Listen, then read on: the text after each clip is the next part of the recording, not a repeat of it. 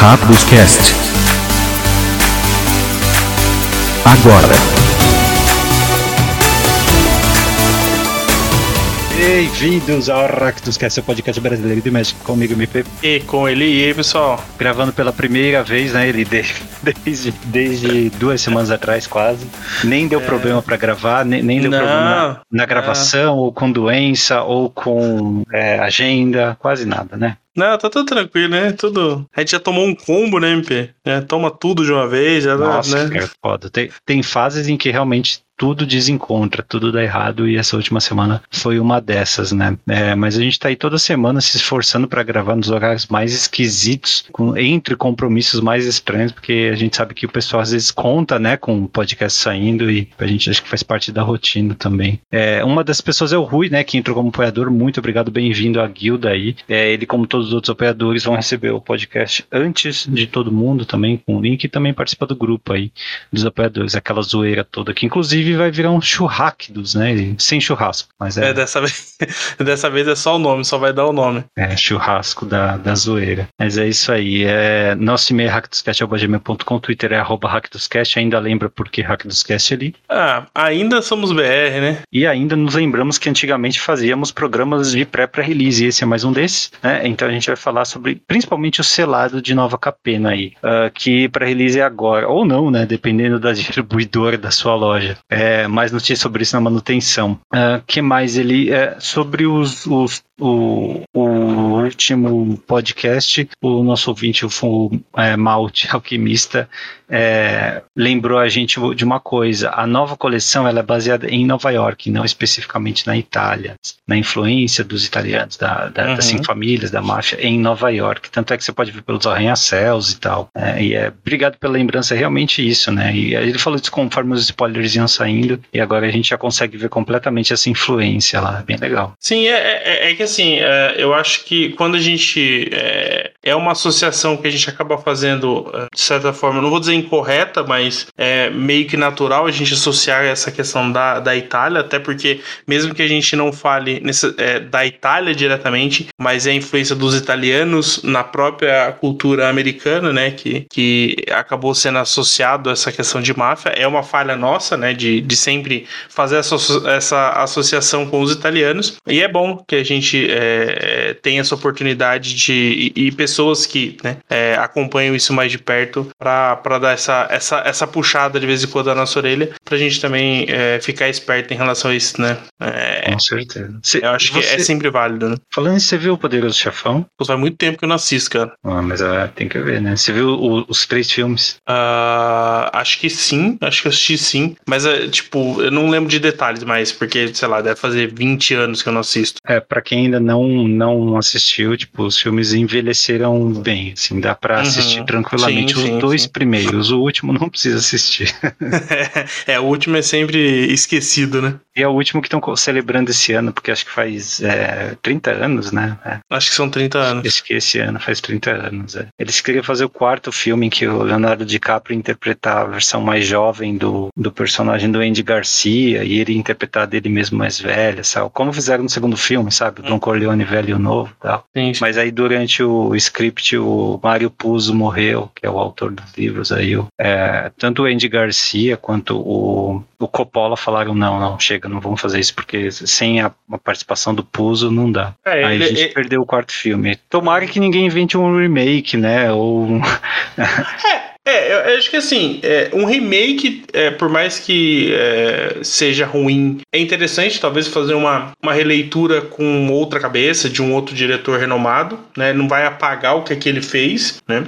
Vai é, eu não surfando. gosto dele. Faz, faz algo original. Não, deixa esse não, imaculado, pelo amor de Deus. Eu não, eu não ligo o que faço, porque, tipo, se for ruim, eu não assisto e vida que segue. Tipo, não vai manchar o, aquele outro, sabe? É, para mim, é melhor fazer um remake do que uma continuação, sabe? Porque é, uma continuação, é, vamos dizer, for, se for canônico, tá ligado? É, você realmente pode estragar um personagem, sabe? Porque, tipo, você faz aquele personagem mais velho. Pô, mas ele não devia estar fazendo isso, sabe? Ele não, ele não é assim, sabe? Tipo, mudou uhum. muito, sabe? E você fazer uma releitura de algo, tipo, é um, você tem que assistir com outros olhos, sabe? Tipo, eu acho que é, é, é igual quando você assiste um filme baseado num livro. Tipo, é, não é o livro, sabe? O, o é, é, é, é uma releitura feita por uma outra pessoa que tá vendo aquilo como foi escrito daquele jeito. Ele, o personagem não é exatamente igual, né? Então, tipo, eu, eu, eu, gosto disso, eu, acho, eu gosto desse exercício de fazer essa comparação, é, mas, tipo, quando você coloca muito na sua cabeça de que não é a mesma coisa, sabe? Se você vai esperando, tipo, ah, eu vou assistir o Poderoso Chefão versão 2022, é, sem imaginar como é que é aquele. Ok, mas agora quando você tenta é, é traçar um, um, um, não um paralelo paralelo, mas assim, associar um com o outro, acho que tem grande chance de você deixar de gostar de, de um dos dois, né? Não, isso aí acho que eu acho que tem que ser discutido de propriedade intelectual para propriedade intelectual. No caso do Poder do Chefão, eu vou ter que discordar 100% contigo, cara. Tem que ter uma ideia original, é, não tem muito que mexer nessa história, a obra do Puzo junto com o Coppola tá ótima do jeito que tá, e Sim. qualquer releitura fica uma, um tanto previsível. Então, Sim. é melhor, é melhor é, repetir a época, repetir o drama, assim, sabe? Sabe? A máfia italiana, década de. Eu esqueci Sim. qual a década que eles pensam ali, acho que é 50, é, 40, e aí ah, inventa coisa... um outro drama, outros personagens, e aí. É, tem... uma coisa legal que às vezes que é possível de fazer, não necessariamente né, é esse caso, mas, por exemplo, você pode fazer uh, uma história uh, que aconteça no, na mesma época com outros personagens. Você pode até pegar algum personagem que participe daquele filme como um cara secundário, que aparece como o principal nesse filme, sabe? Tipo, eu acho que são coisas que você consegue surfar o hype sem necessariamente estragar ou, ou, ou é, colocar o seu filme como comparação com aquele, sabe? Então você consegue fazer algo similar é, que as pessoas vão, né, é, tá no clima, né? É, mas se, realmente sem mexer demais com a, com a fanbase desse, desse tipo de filme, até porque o Poderoso Chefão, além de ser muito bom, tem uma fanbase bem né, é, é, grande e, e, que gosta realmente né, de, de, como o filme foi conduzido, etc. Né? Então acho que é uma possibilidade para ser feita aí. É. E o Coppola tem um novo filme também, vai estrear esse ano. O cara não para. É, e, é verdade. E, ele já tá velho já também, tá? tá? Bem velho, tá bem velho. Ele tem mais de 70, talvez o até mais de 80, né? É da, é da, década de 70. E, ah, o Coppola deve estar tá entre ou, ou em, nos 70 anos ou nos 80 já. Mas ele dirigiu um filme, vai sair esse ano. Acho que é Megalópolis, alguma coisa assim. É, tô, eu tô ao mesmo tempo com medo e, e curioso, sabe? Ansioso. É, ele tem 83 anos, ele nasceu em 1939. Olha isso, 83. Então, cara, é, ele deve ter tido ajuda e tudo, né? Mas mesmo uhum. assim eu tenho, tenho receio. Mas o, o cara mandou bem, né? Ah, sim. Não só no Poder, no Poder do Chefão, mas em outros filmes. Vamos ver, vamos ver. Tem muita coisa boa aí. O uh, que mais? Ele falando em coisa boa, quem quiser comprar coisas na Liga Magic usando o código Ractus, dobra lá os cupons e também avisa a Liga que nós, é, que você nos escuta, né? Ajuda bastante também. Uh, e é lembrando, isso, né, lembrando que no mês de abril, é, é para os adoradores do Magic, é, é, você vai estar concorrendo a 80 kits de pré-release de Rua de Nova Capena, né? Ah, é, verdade. Por acaso, se alguém ganhar e joga outro jogo, dá pra escolher também, né? Preminho. Tem, é, você, você pode escolher de qualquer uma das ligas, né? É, esse mês a gente. A, a, liga lançou a Liga Dragon Ball e a Liga Vanguard também. Vanguard, né? É, são outros dois é, TCGs. Então, é, espere promoções aí também para esses card games. Então, se você ganhou na promoção, você pode escolher qualquer um dos, dos prêmios ali disponíveis para você receber. Beleza, e com isso só falta o quiz da semana para passar de frase. Fácil ou difícil ali? Ah, vamos difícil, né? A coleção vou... tá difícil, né? Então vamos pensar algo difícil. É, o que faz a melhor carta de Magic, chamada Contract from Below. Literalmente, a melhor carta de Magic. E pouca gente conhece ela. Você sabe? Eu, de cabeça, acho que eu não vou saber dizer, não. Ah, então. Resposta lá na fase final. Bora. Notícias da semana. Artigos e tudo que você não teve tempo de ler. Fase de manutenção spoiler completo ali. Inclusive as cartas de Commander também já saíram. É, o que, você achou overall, assim, da, da coleção? Cara, eu gostei da coleção, eu tô, tô, tô bem satisfeito com a coleção. É, é uma coleção bem complexa, né? Acho que isso não tem como uh, negar. Uh, acho que ela, ela, tem várias vírgulas, eu acho, mas eu gostei. Eu, é, uma, é uma edição. É, não poderia ser muito simples, considerando que é uma coleção baseada em três cores. É, eu acho que ela tá bem temática, né? Então as cartas seguem mais ou menos, é, seguem bastante essa, essa ideia proposta. Eu gostei, no geral eu gostei sim. Eu uh, não achei tão forte como as pessoas estão especulando aí, é aquilo, né? Enquanto tá no spoiler, tudo é forte, né? Ah, sim, sim. É, depois passa umas horas o pessoal cai na real. Não, a, a coisa mais forte que tem nessa coleção fora o Obnix são os terrenos. Assim. O ciclo de triomas é fantástico. O cubo é outro cubo com os 10 triomas agora. Sim, eu tô chamando de trioma, eu sei é, que não é. Vai é, todo mundo chamar de trioma, não tem é, jeito, né? Então, os medalhões são legais, mas são cartas assim, é, é, operacionais, né? Assim, um, eventualmente um deck T2 vai ter três, duas cópias de um uhum. e tal. São importantes, mas é, em termos de míticas que mudam o jogo, tudo não, né? Tem coisa curiosa, tem a pior Death Shadow que a gente já viu, tem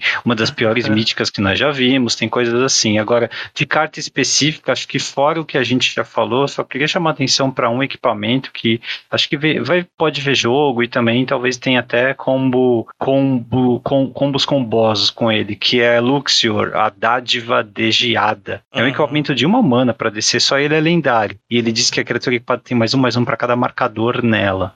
É, e para equipar uma criatura custa 3, para equipar um planinauta custa 1. E você pode sim equipar o porque diz a permanente equipada não é um planinauta e é uma criatura além de seus outros tipos. Então você pode, por exemplo, combar infinito com, sei lá, druida devotado, por exemplo, né, coisas assim. Sim, sim. Só uma mana só você pode pegar com saga de Urza também, se você estiver jogando no formato eterno, e aí pensar em outros tipos de combo. Eu gostei bastante, é uma mítica, né, dessa coleção, ela é a terceira carta mais cara atualmente, uma das três que passam aí dos 100 reais no preço mais baixo, é, e eu acho que é, é a melhorzinha, assim, que saiu de mítica que chama atenção. Eventualmente, lógico, vai ter uma rara, outra que vai dominar o standard, vai jogar muito uma mítica, outra que vai aparecer sempre, né, no deck clássico do standard, mas essa aí eu acho que pode até sair do formatinho do standard. E os triomas, é claro. Fora isso, não tem nada assim tão espetacular, né? Como eu falei, assim, os, os, os medalhões são, são legaisinhos, assim, mas não, não, não precisa se preocupar tanto, assim, com o impacto deles, possível ban, por enquanto é bem cedo para falar dessas coisas. É, eu concordo com você, eu acho que é, ela tá num power level uh, de médio para baixo, talvez, uh, apesar de ela ter bastante, bastante ferramentas que agregam em decks uh, do Pioneiro, decks do, do T2, até para outros formatos tipo histórico e Alchemy também, né, formatos digitais. Acho que ela, ela complementa bem. É, o, o, fato uhum. é, de ter as três cores é claro que dificulta um pouco, né? Como você falou, mas eu acho que considerando esses formatos, é, a correção tá bem ok, né? É, os triomas vão ajudar, claro, mas já tem uma base de mana é, boa o suficiente para permitir decks de três cores é, sem grandes problemas.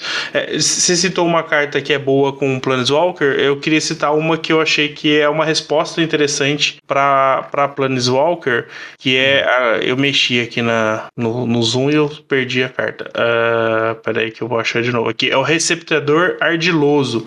É um humano cidadão, ele custa uma branca e uma azul, ele é 2/3. Conforme ele entra no campo de batalha, você pode escolher uma permanente que não seja de terreno. Hum. As habilidades ativadas da permanente escolhida não podem ser ativadas. É, o receptor ardiloso tem todas as habilidades ativadas da permanente escolhida, exceto a habilidade de lealdade. Então você pode gastar mana como se fosse de qualquer cor para ativar habilidades, aquelas habilidades, né?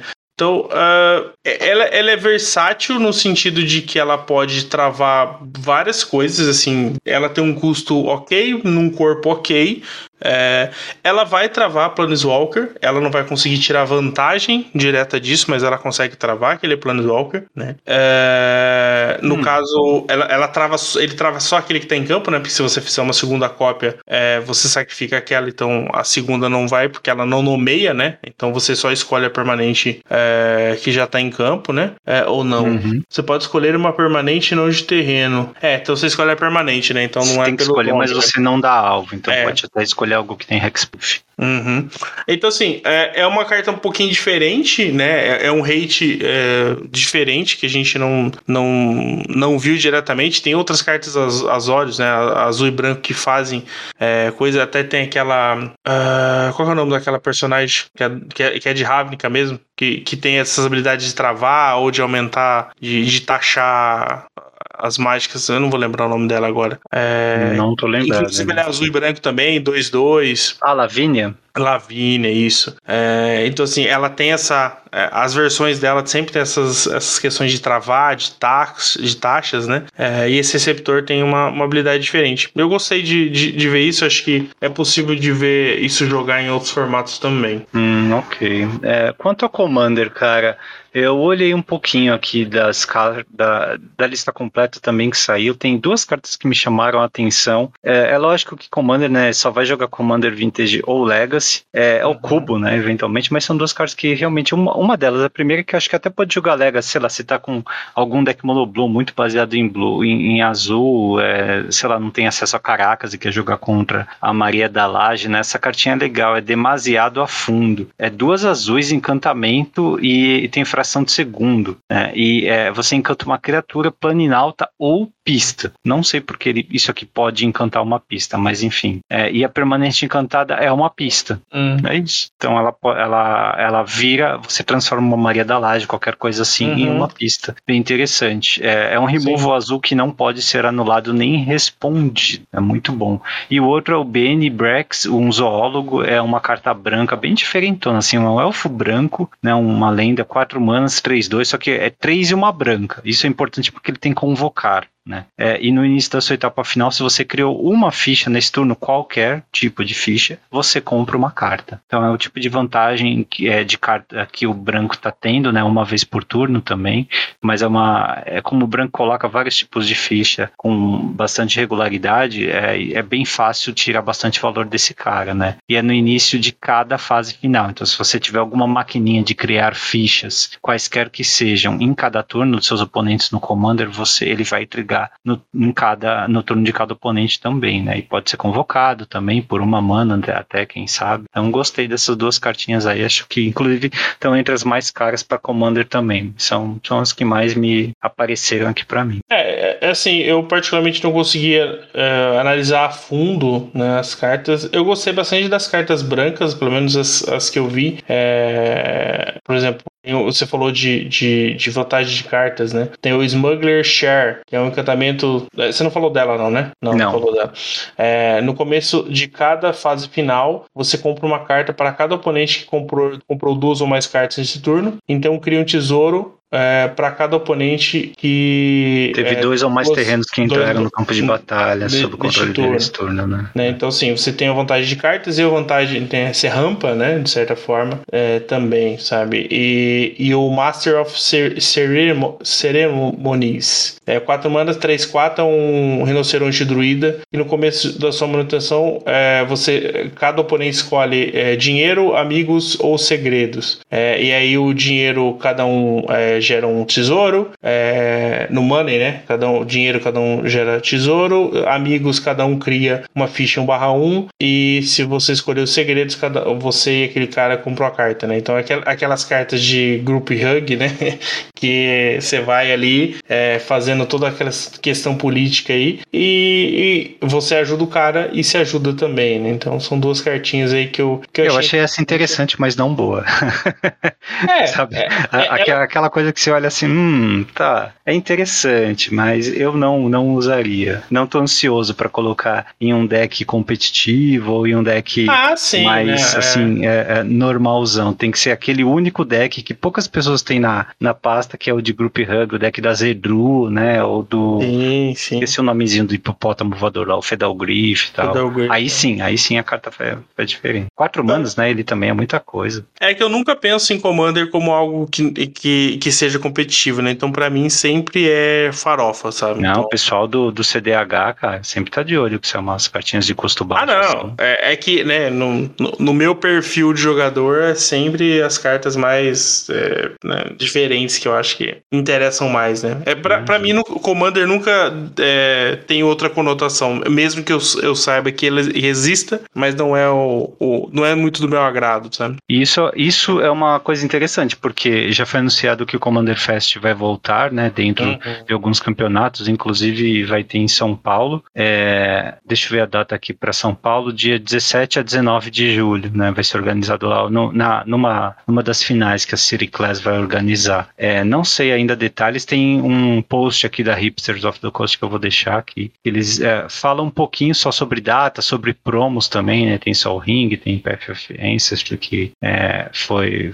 Acho que essas promos já, já tinham sido prometidas antes, né? É, mas, sei lá, vou, vou deixar aqui para quem quiser ver, porque é, eu acho meio furada esses eventos, como eu falei lá no nosso grupo, assim, porque é, você no, normalmente não consegue combinar o power level do seu deck com o dos, do resto do pessoal da mesa que você não conhece. Então, jogar Commander é muito melhor jogar com seus amigos ou pessoas que você conhece, fala a mesma língua no, na sua mesa de cozinha ou na sua loja local, no conforto tal. Nessas ocasiões específicas aqui, acho que não, não dá muito, não fica muito legal, a não ser que seja mais competitivo e todo mundo né, leve seu deckzinho mais competitivo e tenha, tenha combinado, mas sei lá, eu não, eu não curto não, né, só pela promo, mas se é pela promo é melhor gastar seu tempo com uma outra coisa, né, com um campeonato mais divertido. Uhum. É, eu até é, entrei aqui no site da City Class, né, que vai ser organizadora do, do evento, é, na verdade ele não vai ocorrer junto com outros eventos, não. É, porque, até porque ele vai estar no ciclo antes de começar, é, pelo menos essa primeira perna, né, do, do dos eventos.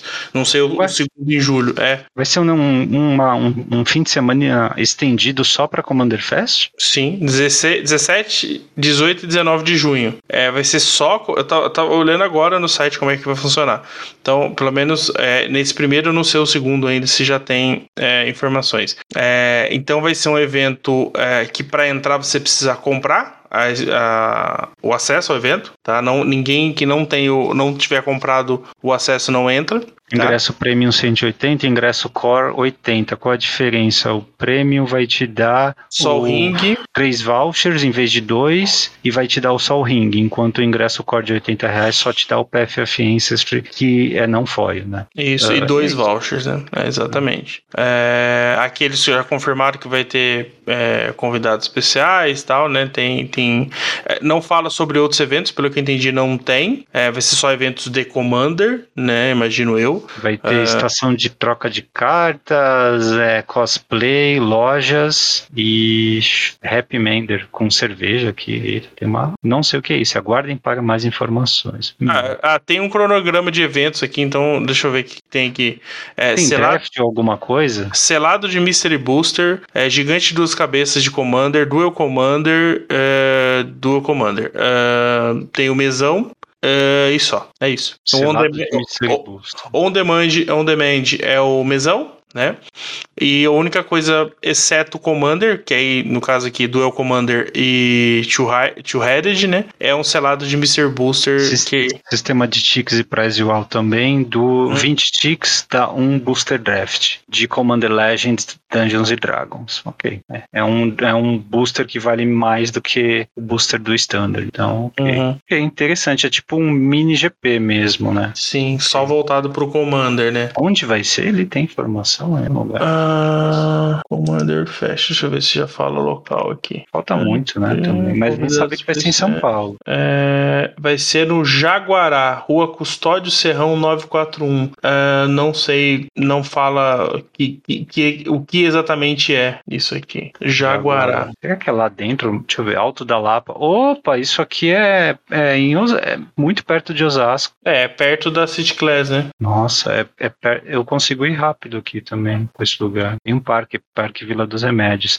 Isso aqui é fronteira de Osasco com São Paulo, né? Eu só tentando achar o 941 aqui. Será que é o endereço da loja deles mesmo? Acho que não. Estamos descobrindo aqui junto, ao vivo. É, que é, quem sabe faz ao vivo, né? City Class Loja. Então, acho que é na loja deles, hein, ali. Esse endereço aqui, Jaguará. É, será? O Custódio Serrão. Acho que é na, na rua aqui. Ah, Não, não é na loja deles, não. Fica em outro lugar. Mas é, é perto, é perto assim, né? É, é na zona oeste de São Paulo, entre zona oeste e zona norte. ah, tá Tudo muito bem. estranho esse, esse, esse endereço aqui. É, é, se- ainda dá tempo de mudar, né? Ah, Não eu sei. consegui achar aqui. É... É algum centro de convenção? Não, assim? é um. É um. O que eu vou dizer aqui? Como é que é o nome disso? Cara, aqui tá. É um prédio comercial, chama Espaço Prime. É, no caso aqui, é, cara, é bem pequeno o espaço, tipo, é um prédio comercial. É, é, Esse, esse tipo de evento, ele acho difícil o pessoal, tipo, viajar, cruzar o país pra ele. Sim, assim, sim. né? Até porque ele é experimental, né, Pê? Tipo, é um novo É, modelo então tem de evento. sentir, Então, é. eu acho muito justo que é, eu prefiro que eles limitem e estudem é, nesse primeiro é, evento, sabe? Tipo assim, olha, é, limitamos a 500 pessoas, é, sei lá, 500 ingressos divididos nos dias, porque a gente prefere que essas pessoas estejam bem acomodadas o evento seja um sucesso para poucas pessoas. E no segundo momento a gente faça, até porque vai ter um mês de diferença, né? Um em junho, outro em julho. É, e aí no segundo momento a gente possa fazer num lugar maior, ou tipo, esses dois primeiros a gente vai fazer um teste, é, a gente pega um feedback da galera, do pessoal que foi, ou. Aí faz durante a final, né? É, então, e aí pode fazer isso. classificatório, Então, então, é. assim, eu prefiro realmente que eles é, dê é, baby steps agora mesmo, que seja um negócio bem me- menor, sabe? É, pô, nós estamos quase três anos sem jogo físico, sabe? Então, tipo, em eventos desse tipo, sabe? É, então é bem complicado é, exigir de, de, de qualquer empresa, de qualquer organiza- organização, ainda mais aqui no Brasil, né? Sabendo o quanto tá caro tudo aqui no país, né? Para fazer um negócio, eu não sei há quanto tempo eles estão combinando isso, mas imagino que não seja muito mais do que três meses Uhum. é, para poder pegar um, um Frei Caneca da vida, né? Ou um, um pavilhão grande, né? Então, realmente eu acho que eu fico bem confortável em ter um espaço pequeno que acomode poucas pessoas, que, que vá só o pessoal da Grande São Paulo, realmente, como você comentou, né? Que não vai vir muito, gente de muito de fora. É, Quem E aí- sabe no futuro pode ter concomitantemente em outros locais do país também e outras lojas da WPN Premium sim, organizando. sim. né? Porque assim, a- a- a- é, é- é da organização da City Class. Eu não vejo problema de ela organizar e repassar isso para uma outra loja, um WPN Premium ou uma WPN que ela tenha bom contato e faça isso no Nordeste, faça um Ah, no Centro-Oeste, um no Sul. Né? Eu acho que é até melhor, né? A gente, a gente sempre comenta sobre isso, né? Tipo, sair um pouco aqui do, do- da Grande São Paulo. E, cara, tipo, é, faz um evento lá em Porto Alegre, por exemplo. Pô, o pessoal de San- Santa Catarina vai ser muito mais fácil o pessoal ir, sabe? Pode até vir pessoal de- da Argentina, ali do Paraguai, né? Tipo, dependendo, né? Porque eles não vão ter, né? A gente só vai ter, na América do Sul só vai ter esse, né? Então isso Uhum. também dá- permite, né? Que outras pessoas tenham acesso, né? É, é bem por aí mesmo. Vamos voltar pra pauta aqui que saíram as fichas também, cara, de Nova Capena, e dos produtos de Commander e do produto normal também, né? A gente Sim. sempre comenta quando sai porque tem um ou outro tipo de criatura novo com uma ficha nova, né? Tipo, aqui tem uma de Sim. peixe que tá quase que dentro de um aquário aqui, dentro de uma bolinha. Tem um Ogre Guerreiro 4-3 também, que é um homem, é um. é, é, é um. ah, como é que se chama o guarda-costas de alguém da máfia? É, não é guarda-costa, né? Tem um, tem um nome, tem um outro nome, né? É, é um leão de chácara, vai, digamos É, assim, é, fica na é. frente do, da, da casa noturna e tal, né? É, é bem, bem inspirado nesse mundo que eles estão construindo. Ah, tem é, uma ficha de cachorro 3-1 com vigilância, que eu acho que não existia antes também. Ficha de Não. cidadão vai ser muito importante. Essas fichas no 1, né? Tem É, você falou da ficha de, de cão, tem a do gato 2-2 com haste, também não tinha. Ah, é verdade. É, E tem- inclusive é a mesma carta que coloca. É mesmo. E tem a, a volta dos, dos marcadores destacáveis, né? Vai Uhum. ter de vigilância, mais um, mais um, e é, algumas habilidades vanilla e também marcador de escudo, né? Que é a habilidade daquela guilda, é a guilda Bunch, né? Que eu esqueci Bunch. o nome. E é a. fugiu também. Não é Obscura, não é Maestros. A Brokers? Será que é Brokers e mediadores, isso mesmo. É, e no Commander tem também algumas fichinhas novas, né? Mas isso aí é, é bem específico de cada deck, né? Né? Cada deck tem a sua seu conjunto. O que mais ele uh, temos algumas promos, nós já falamos, né, que a palavra de poder matar, a, aparição de Skyclave também vem como promo. Uh, e a data dos Game Days, que são os campeonatos que dão essas promos, que pode ser draft selado uh, T2 ou Brawl de dois jogadores, vão vai ser de 5 a 17 de maio, tá? Então tem aí o que? Menos de um mês, né, para a loja começar a anunciar. Então tá chegando também boas notícias, né? Se aqui não vai atrasar aqui no Brasil. A mudança de regra teve, você olhou alguma coisa? Ele tem alguma coisa para destacar? Cara, assim, não tem nada uh, muito assim significativo. Uh, o, o, o, que eu achei legal foi eles já terem revelado tudo isso, inclusive é, acho que já tem em português, se não me engano. É, não, não tem em português ainda, não foi traduzido. Esses artigos acho que nunca tem em português. É, apesar de que tem o, tem o PDF aqui, acho que tem sim. Tem sim. É, tem o PDF é, que você consegue ver essas atualizações lá no, no, no, no arquivo original. Tipo, ele foi, já foi modificado para. Ah, é? é Mas o artigo não tem, né? Não, o artigo não. Provavelmente deve sair nos próximos dias, né? Mas é, é. interessante já ter isso, tipo, antes do pré-release, tá? Sabe? Então, assim, você tem é, descrições das habilidades, né? Algumas é, possíveis situações aí que podem acontecer. Eu achei bem interessante é, quem for jogar o pré-release. Né? É, é até para quem for jogar o. É. As, as edições estão ficando mais complexas. E essa é, não, então. Não sai, não sai pela curva, não. Ainda estão aumentando a complexidade. Acho que eu não sei se os jogadores vão chegar no nível de se preparar assim. Ele é. O máximo que eu vi jogador fazendo foi ler um artigo ou escutar um podcast para poder ir melhor no torneio selado entender a regra, ele, ele vai pelo que ele conhece, pelo intuitivo, e se der algum problema, ele fala com o juiz, pede para o então, juiz explicar. Mas eu, eu tenho uma, uma, uma, uma vírgula a acrescentar nesse ponto, é que assim, é, vou dar um exemplo pela minha loja, e eu acho que isso deve ser realidade de várias lojas do Brasil.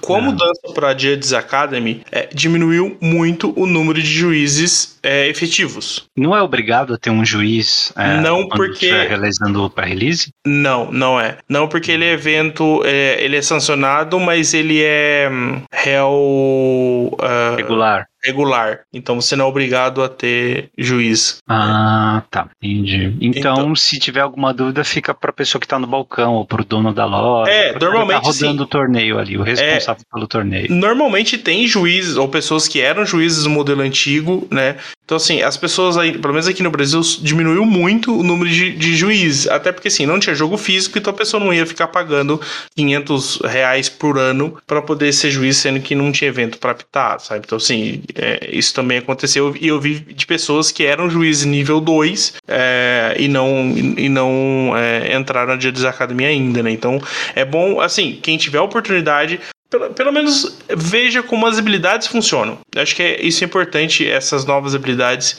é, como, como, como elas ah, acontecem isso, ali. Isso, isso tá no site em português, né? Ou tá no podcast passado, que foi só sobre isso também. Sim, Hack inclusive acho que 309. Tem, tem vídeo da, da, da, da, Wizards Brasil já comentando sobre as habilidades. Então, ah, também... e do André Manente também, do Um Motivo. Ele fez um vídeo sobre isso, com todas então, as habilidades. É, é, eu acho bacana é, é quem puder, né, dar uma olhada. Desse... Correção, ele, perdão, é 310 o número do episódio, tá? tá? Mecânicas novidades de Nova Capena. Tá. É, é desses, dessas mudanças aí, só uma, uma é mais é, ilustrativo do que realmente importante. É do Hideaway, né?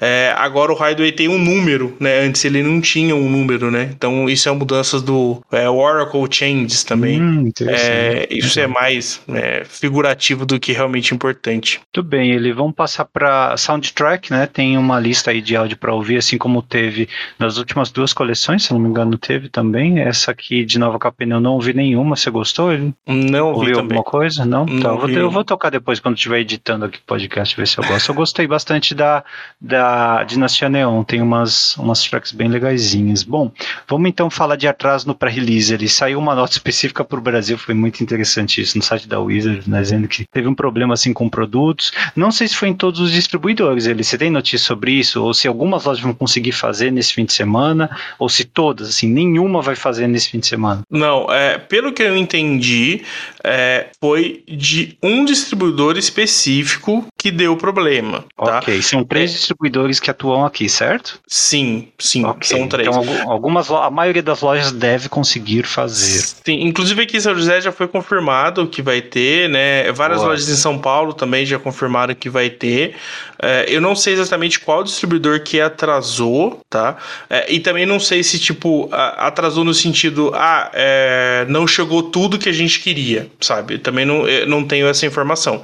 É, o que eu sei que às vezes acontece, até entre os próprios, os próprios lojas em, em si se ajudam, né? Tipo, ó, é, vou mandar uh, um, um, pouco do meu para você e aí tipo, ah é verdade. tem, tem algumas coisas desse tipo que, que acontecem então as, algumas lojas aí faz uma parceria para se ajudar né nesse, nesse momento que tipo é bom para todo mundo no final né? É importante notar que o lançamento do produto né a possibilidade de comprar uma caixa de booster ou, ou de é, caixa de booster de colecionador coisas assim né que vai acontecer o lançamento oficial que é 29 de abril né, na semana que vem, esse não será afetado, tá? O Wizard já falou que é só os kits de pré-release que tiveram atraso com esse distribuidor. Então, assim, a única coisa que deve atrasar é Commander Deck em inglês. Acho que tem uma parcela uhum. deles que vem em inglês para o Brasil. Isso aí deve atrasar. Eles não falaram quando chega, mas os Commander Decks em geral deve não fala, não tem notícia, então deve chegar normalmente, né? Então é boas notícias aí, né? Assim, não é tão ruim quanto a gente esperava, cara. É, esse é mais um exemplo exemplo daquele é, que comprova uh, que a Wizard está imprimindo os produtos em vários países, né? Pelo menos pelo que a gente lembra, em três lugares diferentes. Então, assim, é, eles vão. É, como isso deve ficar dividido, né? Tipo, ah, os produtos em inglês que vão pro, pro Brasil são impressos em tal lugar. Só que provavelmente isso deve ser reunido em algum, em algum outro lugar para poder ser enviado para o hemisfério sul aqui, né? Então, eventualmente Sim. pode acontecer esses problemas logísticos, né? Que a gente sabe que, por mais que a pandemia, entre aspas, já acabou, é, nem tudo voltou à normalidade ainda. Tem muita coisa atrasada e etc, etc. Tem coisas mais importantes que acabam tendo prioridade também para poder ter esse deslocamento, né? Então. Ele me diz uma coisa, é um booster de coleção que tem o, o slot da The List? Ou é o de colecionador? É o set booster. É o set é booster, o booster, de coleção coleção. Isso. Legal, porque essa é a primeira coleção que a gente tem que vem cartas uh, diferentes, né? Aqueles. É, a, a, daquele. Uh, do The Walking Dead? É isso? É do, do Stranger Things. Do Stranger Things, isso. Isso. Então, a premiação de é, pré-release é em set booster agora. Né? Então, muito cuidado para as pessoas é, abrirem, negociarem, porque essas cartas elas é, são, são de fato abundantes nesses slots. Né? Acho que um quarto é, da, das vezes que você abriu uma carta desse, da, da list vem uma dessas, mas enfim, elas devem, para colecionadores, elas devem valer um pouquinho mais. Só uma para o pessoal ficar atento aí. E aí, é, sobre escassez. Oi, perdão, Eli. Não, é, é, é um quarto do, do, do slot onde ela pode sair, pode ser de, de, de Stranger Things, né? Não, é um quarto uh, é da Delist e um quarto desse da Delist pode ser de Sturgeon. Ok, um, um a cada uh, oito boosters. Isso. Se eu não. Ou um a cada 16. Acho que é um a cada oito. Não, um a cada quatro sai uma Delist e um a cada oito é, é de Stranger Things. Ok. É, tá muito tarde para fazer a análise combinatória. conta da probabilidade. É, MP ainda mas... é quinta, cara. Não, não reclama, não. Não, ontem foi sexta para mim, cara. a gente está gravando na quinta do feriado, né? Do, hum. para quem está fora do Brasil, é o Plucktooth né? É o feriado nacional do Plucktooth aqui. Aqui é. no, no Brasil é Tiradentes, em Confidência Mineira. É, ele, é, uma, falando em escassez de carta, o Rodrigo Arena, nosso ouvinte, ele lembrou o seguinte, né? Ele reparou, vendo as cartas que estão saindo aqui no, naquele booster promo, sabe? Que as lojas dão para quem joga o antigo Friday Night, né? Uhum. Tal. Então não tem carta dupla face nesse tratamento, cara. Uhum. A, é a, a saga do Kikiji, que é do Hidetsugo Consumizol, não vem nesse slot do, do Promo Pack também, né? Então, esse tipo de cartas, cartas dupla face, elas devem ficar mais escassas nisso. É muito curioso que eles aparentemente não conseguiram colocar esse tratamento, né, das cartas promo para as cartas dupla face, né? Então, para quem estava esperando aí que vem essas cartas, não, elas não vêm, tem que pegar a versão, ou a versão normal, uma das 15 mil versões alternativas que tem, mas não essa específica de booster promo. É, o, o que eu acho que pode acontecer também também, eu não sei exatamente qual o critério que é adotado para a inserção dessas cartas no Promo Pack, é que uh, a Wizards pode muito bem corrigir isso no próximo Promo Pack, por exemplo, agora os de, de Nova Capena, ou os de Dominar United, sabe? Então, eu acho que isso uh, é um problema uh, pontual, né, nesse momento que a gente tá é, nesse a galera tá frenética, né, para poder montar deck. Uh, mas eu acho que isso pode ser facilmente corrigido num curto intervalo de tempo, né? Até porque é, provavelmente o booster promo de Capena já deve estar tá chegando também, né? Então isso também pode ser pode ser alterado, né? Muito bem, é, exatamente. É, já saíram as listas dos cinco decks de Commander. Um, a gente fala dos preços deles lá na fase de compra, ele, mas vou deixar o link aqui para quem quiser ver toda a lista, tá? É um para cada família.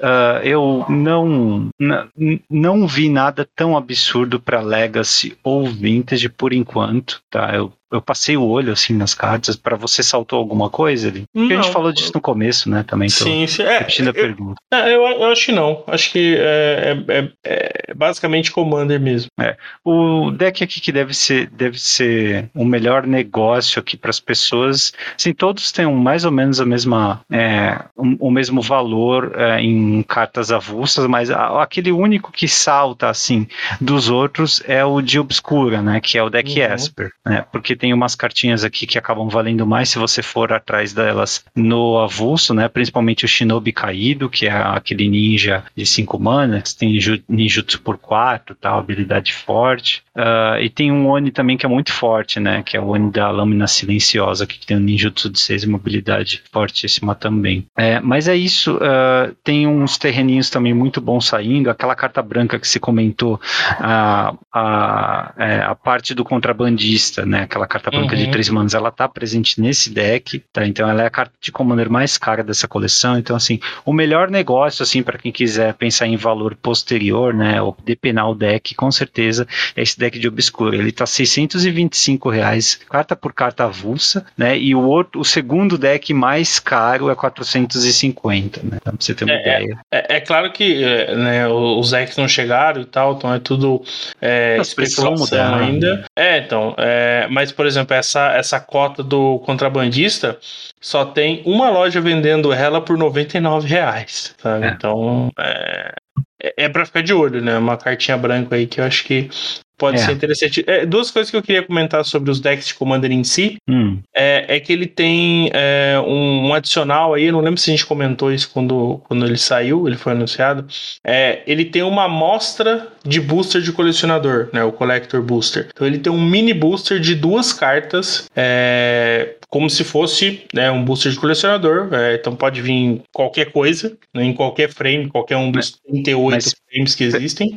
Peraí, quando você compra o deck, ele vem com as 100 cartas. Isso, ele vem com 100 cartas e vem com um booster promo, um booster adicional de duas cartas. Ah, de duas cartas, ok. Legal, legal. É, e, é, e essas cartas elas são foil, especiais, é, tratamento, é, é, pode é. vir mítica da coleção? Pode vir tudo, pode vir tudo. É, de qualquer frame, de qualquer coisa, porque tipo, é, um, é, um, é um recorte de um booster de colecionador. Então, valor, valor. É, é valor puro, né? É, e, a segunda coisa que eu queria comentar é que eu não lembro, eu não, não, nunca comprei produto, esses produtos de Commander, então eu não lembro se os outros vieram, só que esse me saltou os olhos, que ele vem com um guia do deck. Você lembra se isso vem, vem em outros? Cara, eu não lembro. Não lembro mesmo. Mas acho que faz sentido, porque se eles querem que esse produto substitua, né, já substituiu os Planeswalker Decks, que é a porta de entrada para os novos jogadores, acho que faz sentido sim que tem algum tipo de guia. É, para assim, mostrar assim, a é estratégia é... do deck e tal. Acho que é bacana, tipo, é, é, pelo menos acaba sendo noob friendly, né? Tipo... é, é, é, é para mostrar a estratégia do deck ou é um guia de aprender a jogar? Não, tem o, tem o aprenda a jogar, né, sobre é. regras, e tem um, um, guia sobre a sinergia do deck. Ah, ok. Vem esses dois junto no deck de Isso. Commander. Isso. Ah, tá, ok. N não sei como é que ele é, qual a profundidade disso,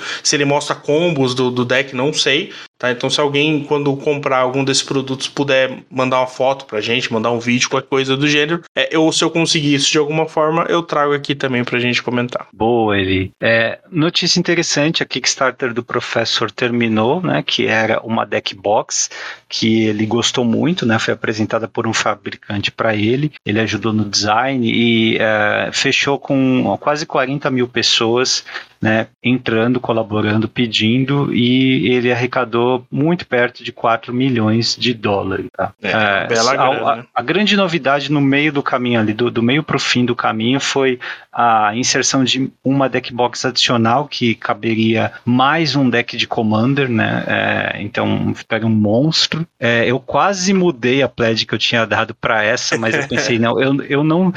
Eles não colocaram as medidas desse monstrinho. E eu realmente tenho dúvida se ele caberia numa mochila, né? É comum aqui que nós usamos para carregar cartas de lá para cá. Então, na dúvida, eu permaneci na deckbox original, né? Feita com muita calma, é a proposta original e aí a gente vê o que dá. Lembrando para quem comprou isso aí, a previsão de envio é até fevereiro de 2023, tá? E agora fechou mesmo, já era. Custava 45 dólares, que dá 220 reais mais ou menos, uh, sem contar o frete e possíveis uh, impostos também, uma vez que chega aqui no Brasil. Tá? Assim, se fosse só 220 reais, beleza, tranquilo, uhum. né, Eli? Ou se, tipo, você tivesse que pagar um, uma taxa mais o frete, só que o câmbio fosse um para um, no máximo um para dois, também tranquilamente, né? Assim, aqui a gente paga em deckbox nacional, assim, de uma central da vida ou algo assim, naquelas top, top, topper, topper mesmo, que 250 reais. Sim, então, mais ou menos. Sim, daria para competir. Agora, um item desse, sabendo que você vai ter, vai ser taxado e vai ter o frete, você vai pagar o dobro do que você pagaria no item de qualidade muito similar aqui no Brasil, tá? Então, eu só comprei mesmo porque vai rolar realmente uma, um sorteio para os nossos apoiadores, mas é, eu não compraria para mim, né? Eu poderia comprar, Sim. eu não compraria para mim. A gente teve essa conversa também, né? Ele, sim, não, uhum. não, não vale a pena mesmo e é um item que você não usa com tanta frequência assim. ele não é tão diferenciado assim do restante que tem aqui no Brasil. É muito melhor você ter duas ou, eh, ou três deck boxes aqui de qualidade média a alta aqui no Brasil do que é, essa única aí. Inclusive essa única que você só vai pagar agora e receber no ano que vem, né? É, então a gente discutiu bastante pelo, pelas informações apresentadas, né? As, as vantagens e desvantagens do, que a, do que a caixa aparentou, né? E realmente assim, não é, não é uma caixa padrão, né? não é algo que todo mundo use, né? Até a gente até cogitou, se fosse algo assim, a gente poderia até é, pegar mais, né? É, eu acho que valeria a pena. Uhum. Mas realmente eu acho que fica mais por ser uma é, emblemática, né? Por ser um negócio. Ah, eu tenho a caixa do, do, do Professor, né? Eu tenho a deck box do Professor. E tipo, é, você ganhar um sorteio é bem ok, né? Eu acho que você tem é, várias preocupações você não vai ter que ter, né? Então, lembrando aí quem.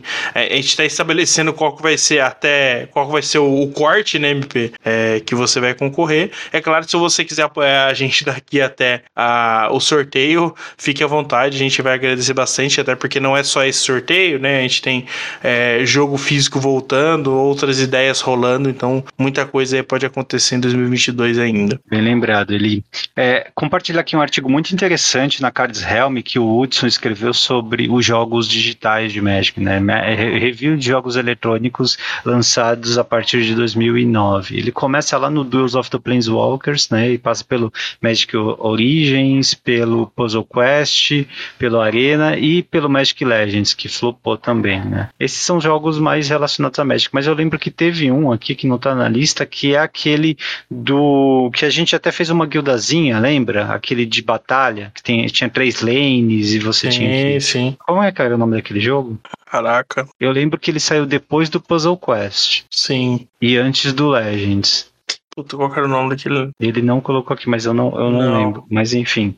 É, mas, mas, tá, mas é um artigo interessante para quem quiser ver como que a, a forma de jogar Magic, propriamente dito, né, é, evoluiu né, nesse, nessa última década. Tá? Uh, um aviso aqui para a Ásia. De repente tem ouvinte aí na Ásia jogando, né? Tem já informações sobre os torneios que eles vão fazer. Tem uma, uma liga, né? Um campeonato de liga que eles vão fazer que vai dar. Lembra que eu falei da Gedit Ojanen, a promo dela, tem uma caixinha que vem mais coisa, inclusive, né? Tem playmat dela e de uma da arte do Sabertooth também, do Temur Sabertooth, tem uns itenzinhos de brinde pin também, né? De tigre, de brinde aqui, porque é o ano do tigre, é isso? Sim. Lá fora. Então, é, vou deixar o link aqui para quem quiser ver. De repente tem algum colecionador também que vai querer importar, né? Ao ver isso. Interessante ver essa caixinha aqui, porque a selada daqui a alguns anos talvez valha alguma coisa. Né? Ou nada nada, né? Ele, do jeito que estão é. lançando produtos de Magic, né? Me, é, memaro, me, memorabilia, né? Que se fala,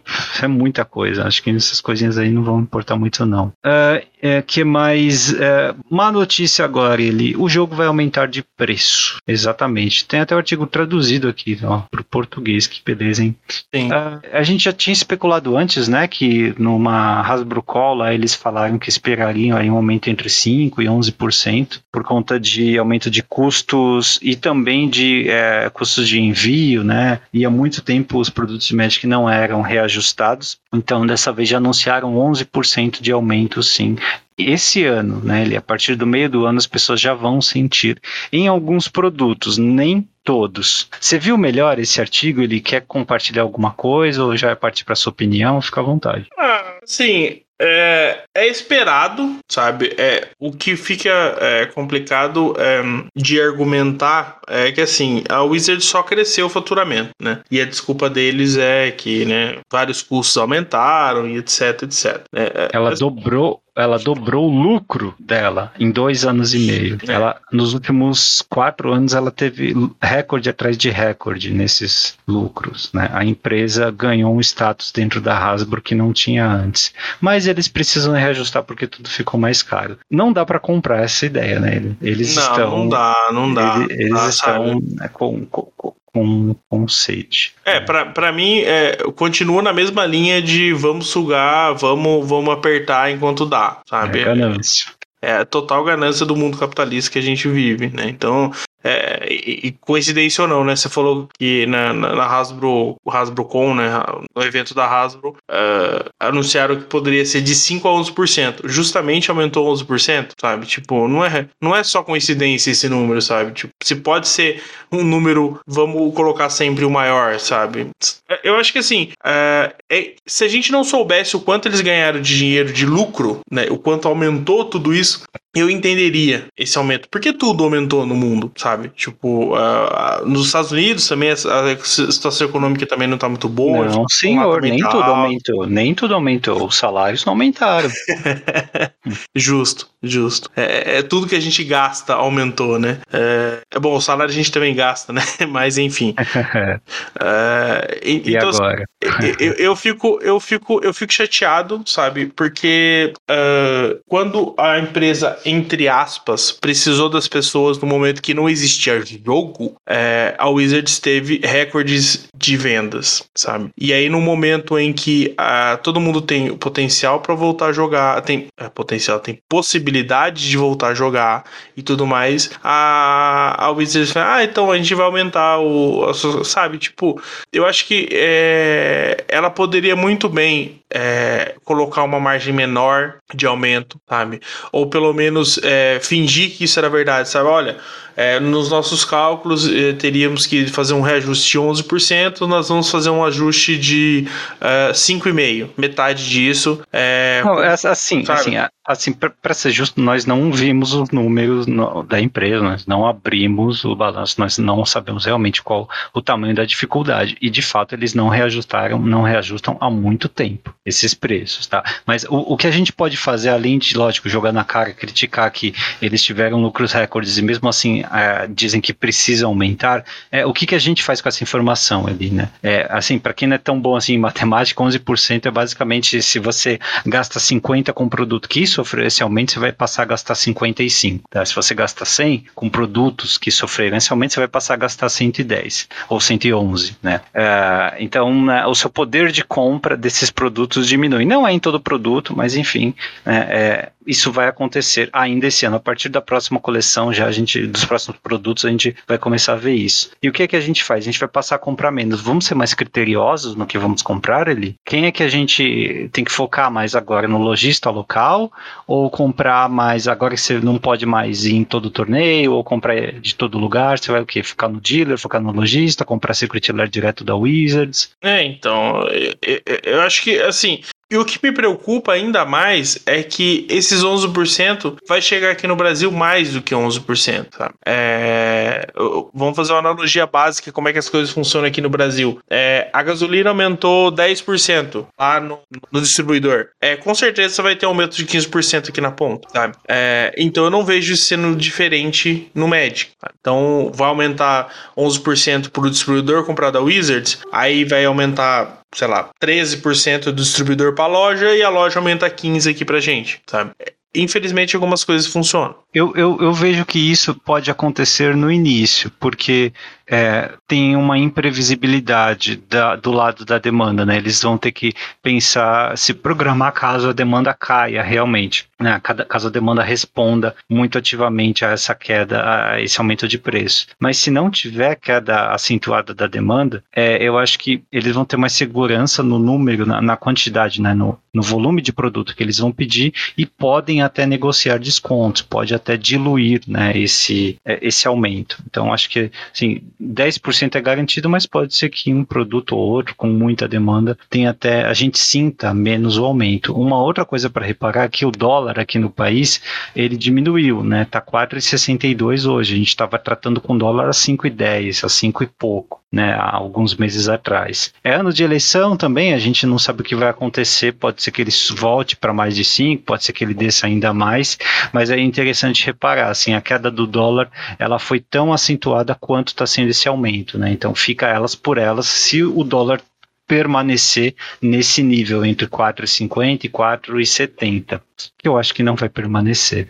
Mas é, é só então, para as pessoas ficarem atentas aí com o seu orçamento com o Magic. Se você quiser manter o estilo de vida, o nível de consumo, ele vai subir nos próximos meses. É, então essa questão da relação do, do, do dólar com, com, com, o real também é um ponto, né? Que a galera sempre é, especula um pouco, né? É, essa questão de previsão, né? Que você comentou na, na relação de, de oferta e demanda é interessante porque, assim, um, sempre o que as lojas compram tem uh, uma margem para mais é, nessa, né, nessa questão do câmbio. Então, por exemplo, assim, o dólar hoje está 4,62. Só que é, a, a, o distribuidor faz o que? Ah, a previsão é de que esse dólar é, se mantenha em 4,62 é, para dominar o United. Então eles falam assim: ah, então beleza, então nós vamos vender um dólar 4,70. É, ah. Vamos considerar o dólar 4,70 porque ele, ele, ele, ele supre certas margens. Obviamente eles vão falar assim: não, nós vamos vender a 4,60, 4,50, por exemplo. É, com certeza uhum. essa margem vai ser um pouco para cima. Isso é óbvio, todo mundo faria a mesma coisa.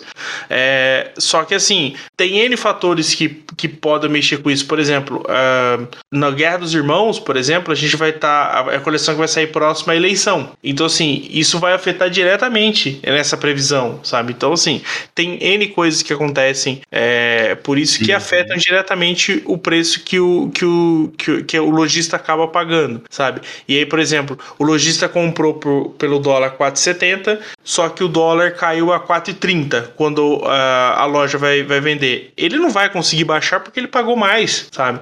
Então, assim, tem, tem é, é essa questão que é totalmente fora do meu entendimento, mas eu sei que na prática é, funciona assim para a loja, sabe? Então, é, tudo isso vai afetar o preço, isso é óbvio, sabe? É, tem grande possibilidade desse, desse aumento é, não ser exatamente igual a 11%, mas considerando uh, até as próprias perdas e margens que as lojas têm aplicado nessa volta né, do jogo físico, pode ser que eles, que eles é, prefiram colocar uma, uma, uma margem aí para tentar é, dar uma ajudada aí nesse, nesse Exato. E nós não estamos entrando em detalhe em qual produto vai aumentar ou vai subir, porque muitas vezes eles são comprados de uma vez, né? Ele pode ser que o lojista decida uh, mudar a, a alocação de, de preço final desses produtos, né? Ele tem um desencaixe de uma vez, depois realoca de acordo com a demanda que ele sente ali, né? Então, ele pode aumentar, por exemplo, o preço do draft booster avulso, mas reduzir um pouco é, essa carga de aumento no é, booster de colecionador ou no set booster, ou em algum kit, ou produto de Commander, enfim. Né? Então isso aí vai ficar de loja para loja, tá? É interessante é. ver que quanto mais cedo você comprar, quanto mais você comprar, sei lá, em pré-venda, aproveitar promoções, comprar em grande quantidade, melhor, né? Sempre tem um desconto e sempre dá aí uma, é uma desafogada na expectativa do, do lojista, né? De quanto ele, material ele pode pedir, se ele vai vender tudo ou não. Então, sempre, né, esse tipo de, de pechincha, esse tipo de, de atitude de comprar vários, de combinar com os amigos e comprar dois kits de pré-release de uma vez em vez de um, por exemplo, costuma uh, dar um bom resultado, atenuar bastante esse, esse aumento de preço. Sim, é, e, e como a gente está comentando, né, é, como o lojista eventualmente pode estar trabalhando com, com previsão, é, eventualmente você, é, além de comprar antes, você conversar com o lojista e, e, e, poder fazer, ah, vou comprar três então, sabe? Eventualmente você consegue colocar, ter alguns descontos diretamente com o lojista, porque como ele, ele comprou numa margem maior, então eles, assim, é, em números maiores ele talvez consiga trabalhar, sabe? Então, assim, eu acho que é sempre uhum. importante, se você tem pretensão de comprar é, mais do que um, converse com o lojista. Eu acho que sempre vale a conversa, porque assim, é... ah, eu tenho intenção. Ah, então o cara fala assim: bom, eu já tenho, eu ia comprar 10, então talvez eu possa comprar 20. Ele consegue negociar melhor o preço até com o próprio distribuidor. Então, assim, afeta bastante. Então, se você tem interesse, eu acho que é, é sempre bom conversar com o lojista. E só para, é, pelo menos a Wizard disse, né, que ela não tem planos para reajustar é, os pré-lançamentos. Né? Então, os pré-releases, a princípio, devem se manter nos mesmos valores. Deve afetar os boosters, né? Draft, Collector uhum. e, e set booster, os bundles e as coleções premium, né? Infinity Jumpstart e aí Double Master, tudo que sai depois. Então a última coleção que teoricamente pega o valor atual é a de batalha por Baldur's, né? Pelo portão de Baldur. É a próxima Commander Legends. Bom, uh, tem uma boa notícia sobre uh, o, o, artigo aqui, dois artigos, né? Sobre como se classificar para o Pro Tour e para o Mundial jogando Magic digital. Tá? No caso do Arena, você são uh, a cada aquele classificatório de fim de semana, uh, os 32 melhores jogadores de cada um desses vão ser classificados para o Pro Tour. Perdão. É, o que é uma ótima notícia. Além disso, ele, por ano, cada uh, vencedor e vice-campeão desses torneios de fim de semana, é, perdão, desses championships, eles vão uh, direto para o Mundial. Tá? Então tem um caminho todo feito. E também né, tem um prêmio combinado aí de 200 mil reais nesses campeonatos do Magic Arena. Então, ótima notícia aí para quem for, para quem quiser grindar até o Pro Tour. É 200 mil dólares, né? Eu falei reais, é 200 mil dólares. No Magic Online é muito parecido, né? Os jogadores que é, fizerem top 8 nesses showcases uh, vão direto para o Pro Tour e o campeão e o vice-campeão desses torneios vai direto também para, além do Pro Tour, vai direto para o campeonato mundial. Tá? Eu vou deixar os links aqui para quem quiser mais detalhes, mas são boas notícias. A gente já esperava por coisas assim. Não tem nenhuma grande novidade nesse sentido, né, Eli? Não, acho que não. É, até o Juliano me mandou uma mensagem aqui hoje. É, mais uma que ele acertou, tá? É, é, é nem eu lembrava, na verdade. É, ele acertou o Arena Championship.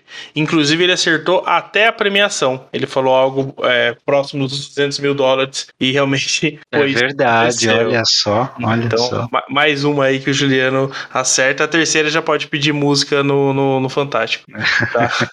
E, mas tem, realmente... aquele, tem aquele Qualifier Week Weekend, né? Que o pessoal precisa ficar entre os top 1.200 míticos, eu acho. É, uhum. Em qualquer um dos rankings lá para se classificar. E aí esses Qualifiers Weekends alimentam, né? Um campeonato, que é o Arena Championship, que é esse aí que eu falei de 200 mil dólares, que a cada, ocorre a cada quatro meses e premia os 32 melhores jogadores com vaga para o Pro Tour. É, a única diferença aí é que eles têm alguns eventos que eles chamam aqui de play-in events, né? É, que não deram muitos detalhes quando e onde.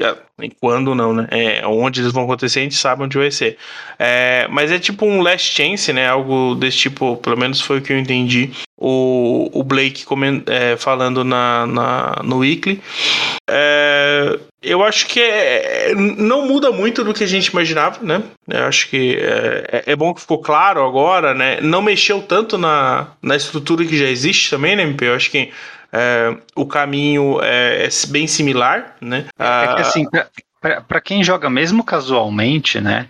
Vai, como você agora vai concorrer por esses pontos play-in, é, todos esses eventos construídos e limitados, eles vão é, custar mais caro, um pouco mais caro e vão dar recompensas um pouco melhores. E é, também por conta da alteração do, uh, da, da, forma de recompensa, no caso de draft, draft tradicional e tal, que alguns eventos, se eu não me engano, até a própria o Master Pass está dando mais token de draft, né? Que é a uhum. entrada direta. Então, é, a própria recompensa desses drafts está sendo alterada. Então, fica a dica aí para o pessoal olhar com cuidado aqui, né? A gente não vai fazer o breakdown por causa do tempo, mas, sim, mudou bastante coisa para quem joga Arena mesmo, assim, quer ser um pouco mais competitivo no Arena, jogando o draft tradicional, nesses eventos, tal, algum evento construído. Então, dá uma olhada aí, porque vai precisar de uma certa gordurinha para queimar durante esses eventos. É, eu acho que é, ficou claro, né, como é que o caminho vai funcionar e tal.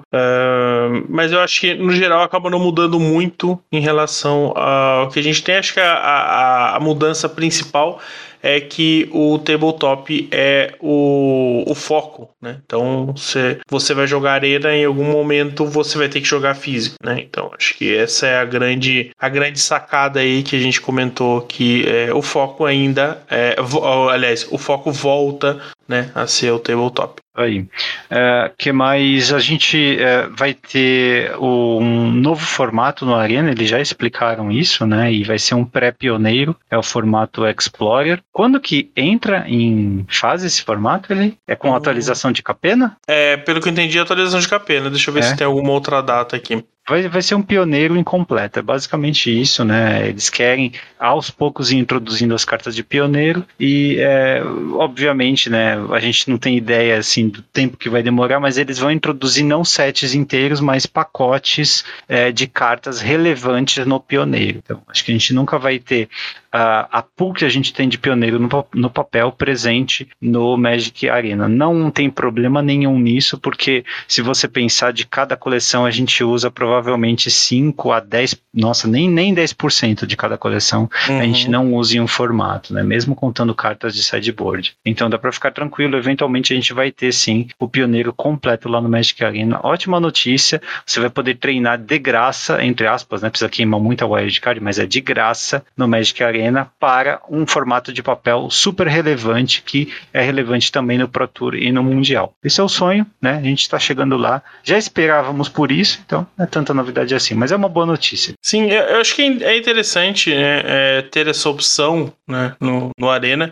É, é meio que já esperado, né? Como você comentou, acho que, que o pioneiro ia sair lá. É, é, é, a gente só não imaginava como, né? É, se eles iam esperar para fazer tudo de uma vez ou se, se eles vão fazer em partes. É, o, o Blake até comentou que eu nem lembrava disso, mas é, hum. o Vintage sofreu algo similar hum. no Magic Online. Né? É, ele, quando ele foi lançado no, no Magic Online, não tinha todas as cartas que tinha no papel. Eles lançaram eles, Master Sets. É, e aí eles é, lançaram um formato.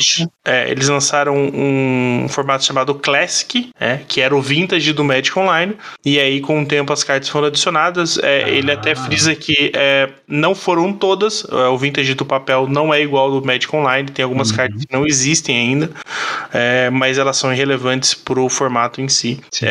então eles colocaram isso como um, futuro do Explorer no Pioneiro. Então deu a entender que Explorer vai chamar pioneiro é, quando isso uh, acontecer. Ele até comenta que eles fizeram uma lista de cartas é, importantes, então fizeram um breakdown dentro do, do, do, do do, do formato, né? Sei lá, uh, tem 150 cartas que a gente precisa adicionar e eles vão trabalhar com essa lista para as próximas adições uh, dentro do, do, do Arena. Uh, o principal foco é o uh, Historic Anthology, né? Eles falaram que o próximo que vai sair esse ano ele não, não deu data, não lembro se no artigo tem data. Você diz que o Historic Anthology vai ser o veículo para trazer essas cartas do Pioneiro? Sim, ah, sim, tá, boa, sim. Boa. É, é, assim, é, ele não fala nada sobre um Pioneer, Pioneer Masters, né? Uh, eu acho ou que Pioneer ele, Anthology ou um Pioneer Anthology, né? É, então acho que o, o, Anthology, o Historic Anthology vai acabar servindo para tudo, né? Então a gente vai ter cartas de pioneiro uh, nesse próximo, né, esse cartas de Explorer, né? No, no, nessa próxima edição, na verdade, ele comenta que vai ser basicamente só focado no Explorer, né? Então hum. eu imagino que isso deva sair talvez próximo de Nobinária United, uh, penso eu. Então vai ter uma edição é, maior aí de cartas é, mais relevantes que ainda não tem disponível.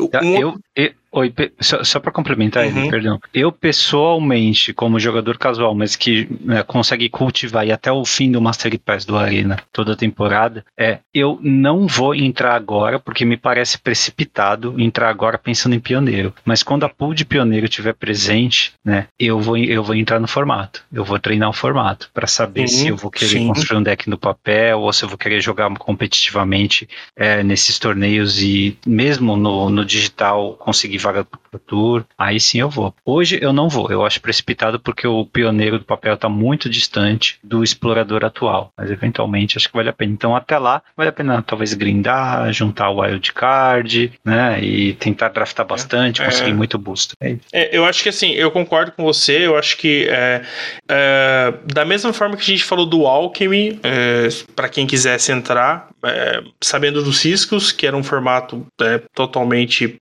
playground, mas eu acho que o Pioneiro já, já tem uma base um pouco mais sólida. Tudo bem que ele está num momento de recomeço, né? Mas eu acho que é seguro dizer que é um formato que vai persistir, talvez pelos os próximos 6, 7, 8 anos aí, que é quando é, eventualmente ele vai chegar no mesmo problema que o Modern tem hoje. Uh, mas eu acho que realmente vale a pena é, fazer se, seguir nessa linha. Não pare tudo e, e, foque nele, né? Mas eu acho que é, a, a, entre o, o curto e médio prazo você pode trabalhar com, com o Pioneiro. Só para confirmar, é, ele vai estar tá disponível a partir de hoje, né? Então, quando você ouvir esse episódio, ele já vai estar tá disponível a partir do dia Boa. 20 de abril. Boa, ele. ele. já está disponível. É, o último ponto que eu queria salientar sobre isso é que ele vai é, começar com a mesma banlist que o Pioneiro já tem. Então, Teferinho, Oco, Uro, essas cartas que a gente já conhece que são vendidas no, no, Pioneiro. Porém, o que eles comentaram é o seguinte: pode acontecer de a banlist ser diferente do Explorer para o Pioneiro até que, ele, que o Explorer alcance o Pioneiro. Por hum, quê? Tá. Como algumas cartas não estão disponíveis, eventualmente podem aparecer decks diferentes e ele ser quebrado por algum motivo. Então ela vai, eles vão ter uma banlist do Explorer Explorer até que o Explorer alcance o pioneiro. Então é pode ficar é, atento nisso, que pode causar alguns problemas, principalmente em pessoas que não jogam com frequência, não acompanham as notícias. Então é bom salientar que pode ter alguma diferença no caso pro Explorer. Pro pioneiro não muda nada, segue do mesmo jeito, mas eventualmente o Explorer pode ter uma banlist própria aí, dependendo é, de Cara, e, das cartas acontecer. E o, e o Modern e Legacy Vintage no Magic Online, eles perdem muito com isso, né? Porque eventualmente, quando esse pioneiro estiver completo no Arena, por ser uma ferramenta maior, você consegue jogar mais jogos é, e também por ser gratuita, acho que o pessoal que joga competitivo vai poder treinar mais no Arena. É, a, a única vantagem que eu vejo em permanecer no Magic Online com os ativos também, né? Todas essas cartas, é porque a comunidade é mais competitiva. Mas, é assim, acho que muita gente vai vai pular fora do barco, cara.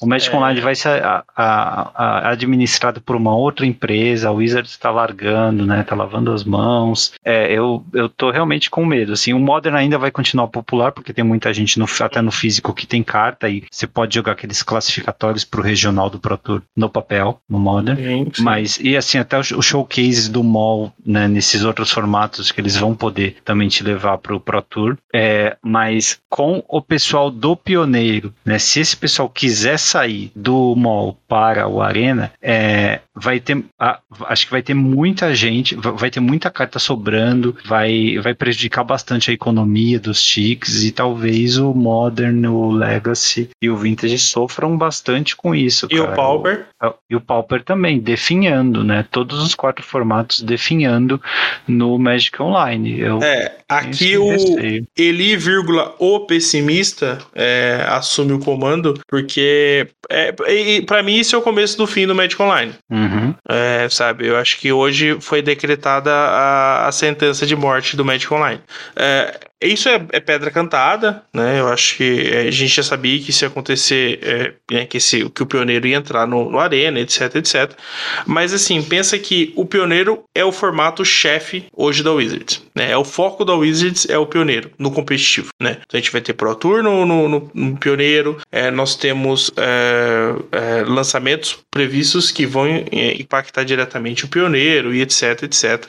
Uh, a Wizards vai querer capitalizar isso de todas as formas, sabe? Não vejo um Pioneer, Pioneer Masters é, para esse ano, mas também é, não, não descarta a possibilidade de, um, de uma edição Masters e falar assim: olha, essa edição Master vai valer no Pioneiro e se, se virem com isso, sabe? Eu acho uhum. isso da mesma coisa como as primeiras edições Masters saíram pro Modern, né? Acho que ah, a gente quer que valha e essa é a nossa regra.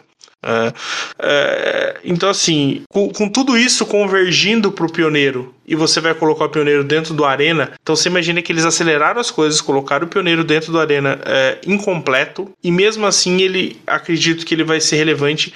Principalmente pelo que você comentou, é uma boa plataforma de treino, né? É, o Magic Online tem todas as limitações dele, mas ele é um, um, um, um lugar ainda possível para treino competitivo. É, com o, o, o, aumento disso no Arena, também vai aumentar o, o nível dos jogadores, né? Mais jogadores competitivos jogando e etc. Então, assim, a, a médio prazo isso deve começar a mudar um pouco o, o cenário e as pessoas vão preferir jogar Arena. Até porque jogar no Arena é muito mais agradável, principalmente o volume de jogos é maior, é, né? Ele... É, exatamente. E, e, e, assim, a praticidade do Arena, por, por mais que a gente entenda que ele te deixa preguiçoso e te leva a cometer erros graves quando você é, é só joga Arena e quer jogar no tabletop, mas para quem já joga tabletop e quer usar ele só como plataforma de treino, ele é sensacional, porque você vai jogar é. muito mais jogos, é muito mais prático, você não ficar. Cara, virar tá mano. No celular, no tablet, é, né, sabe? Cara? Então, assim, é, tem uma praticidade enorme na, na, na jogo. Tipo, eu quero treinar matchup. Cara, coloca ali e vai jogando, e vai jogando, e vai jogando, sabe? Então, assim, eu acho que é, isso para mim é, decreta realmente.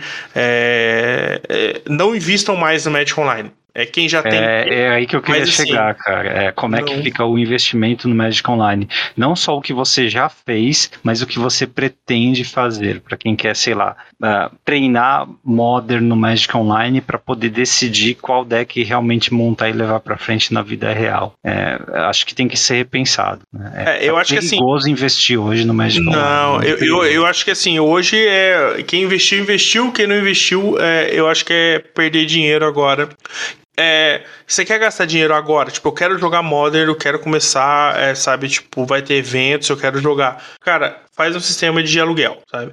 Porque, tipo assim, por mais que você gaste, é, eu quero parar agora, acabou, cancela a assinatura, acabou. Você não precisa ficar se preocupando em vender nada e etc, etc. Sabe? Você que já tem a pool, é, beleza. Se você quiser continuar ali, é, né, jogando com o que você tem, ok. É... Na hora de vender tudo, ele se desfazer da pool, entrar num bot, tentar tirar o máximo possível de ticket, depois é, encontrar é... alguém que tenha querer comprar ticket, aí fazer aí um... Então, eu já acho que, por exemplo, talvez quem já tem a pool começar a, a já ponderar também para um sistema de aluguel, sabe? Começa a pegar esse dinheiro e, e investir, né? É, investir em eventos, é, e começa já ir vendendo alguma coisinha para poder entrar só no sistema de, de aluguel, para parar de ter cartas e usar o que você tem de investimento ali só para pagar os eventos que você vai jogar, sabe? Então, assim, é, é, é não, talvez não precise ser agora, tá? É, mas eu acho que é um plano que, que várias pessoas podem começar a fazer. E pro Brasil isso é, é triste, né? Porque a gente tem uma quantidade grande de grinders aqui, galera que realmente é, dos variados formatos e que realmente tem um potencial enorme. É, podem acabar tendo sua renda comprometida aí, né? Sua forma de viver comprometida por é causa é verdade. também. A única coisa que pode ressuscitar o mal é uma promessa que a empresa que está pegando ele para administrar fez de deixar mais agradável e viável para multiplayer, né? ou seja, commander de quatro pessoas, que hoje a interface é horrível. Se eles conseguirem fazer isso, eu nem consigo imaginar como dá para fazer, mas se por acaso conseguirem fazer isso, é, aí talvez tenha um fluxo muito grande de gente para esse para essa plataforma de volta, né? Porque ele tá habilitado, assim, tem toda a pool de cartas do Magic, diferente do Arena, né? E assim, as cartas são baratas, Commander é muito barato no Magic Online, né, então teoricamente você pode ter, se eles encontrarem uma forma de fazer bem, né? Você pode jogar Commander tranquilamente quando você quiser. Você vai enjoar de jogar Commander digital. É, hoje eu não aconselho, é bem ruimzinho. Só um X1, um X1 tudo bem, mas o de quatro pessoas lá, o multiplayer, não. Mas se der certo, acho que vai ter uma volta aí, vai, vão ressuscitar o jogo sim, vai ter muita sim, gente sim. interessada nessas staples aí do formato. Mas ele é. é isso, cara. Infelizmente, né, a gente tá esse ano aí grandes mudanças, infelizmente mais uma aqui. É bom para quem já tá no Arena, para quem tem uma pool e não é tão bom para quem, né, investiu tanto tempo no mall. Eu tô contigo nisso, né? Não, não, não tô dizendo que o pessoal tem que vender, mas que assim não é muito uh, seguro ficar com um investimento muito grande parado numa plataforma que está morrendo. Tá? Exatamente, acho que é, esse é o pensamento. É, não, não, precisa ser é, é, imediatista, né, alarmista, né, preciso vender amanhã, né? Mas eu acho que você já pode começar a pensar e ir recolhendo suas coisas, arrumando sua mala aí, porque eu acho que é, esse ônibus não vai, não vai demorar tanto assim para partir. Preços e tendências. O mercado do Magic. Aqui, no Hack dos Cast. Começando com um alerta, doutor, ele a partir dos nossos ouvintes e uh, apoiadores, né, cara? Cuidado com alguns vendedores de proxy por aí, viu? No Brasil tá? É, assim, é bom sempre perguntar no Facebook, tem grupos de Liga Magic, de Magic Brasil no Facebook, coloca o link da pessoa, essa pessoa é confiável, esse vendedor da Liga Magic é confiável? Né? Em fóruns também dá para perguntar antes de comprar para alguém que está oferecendo algo que parece bom demais para você, para ser verdade, tá? Muito cuidado mesmo, tem proxy é, até mal feita, né, sendo vendida aí descaradamente. Você acha que alguns desses pilantras é, querem se esconder, né? Alguns pelo contrário, né? criam personagens, criam um canal da Twitch, canal em, YouTube, né? E aparecem como personalidades, mas no fim das contas são é, farsantes, né? São negociadores de, de proxies. Então, muito cuidado para as pessoas, tá? Fiquem de olho. Perguntem para os amiguinhos. É só isso. É, eu acho que, é, além disso, é, é, é claro que vai parecer enviesado o que eu estou falando, mas uh, a, a, liga ela tem sistemas, por exemplo, para né, é, assegurar que caso aconteça algo do tipo, você pelo menos ela vai te ajudar a, de todas as formas para que você seja reembolsado. Né? Então, por exemplo, você faz uma compra lá pela Liga Segura, né? tem todas essas questões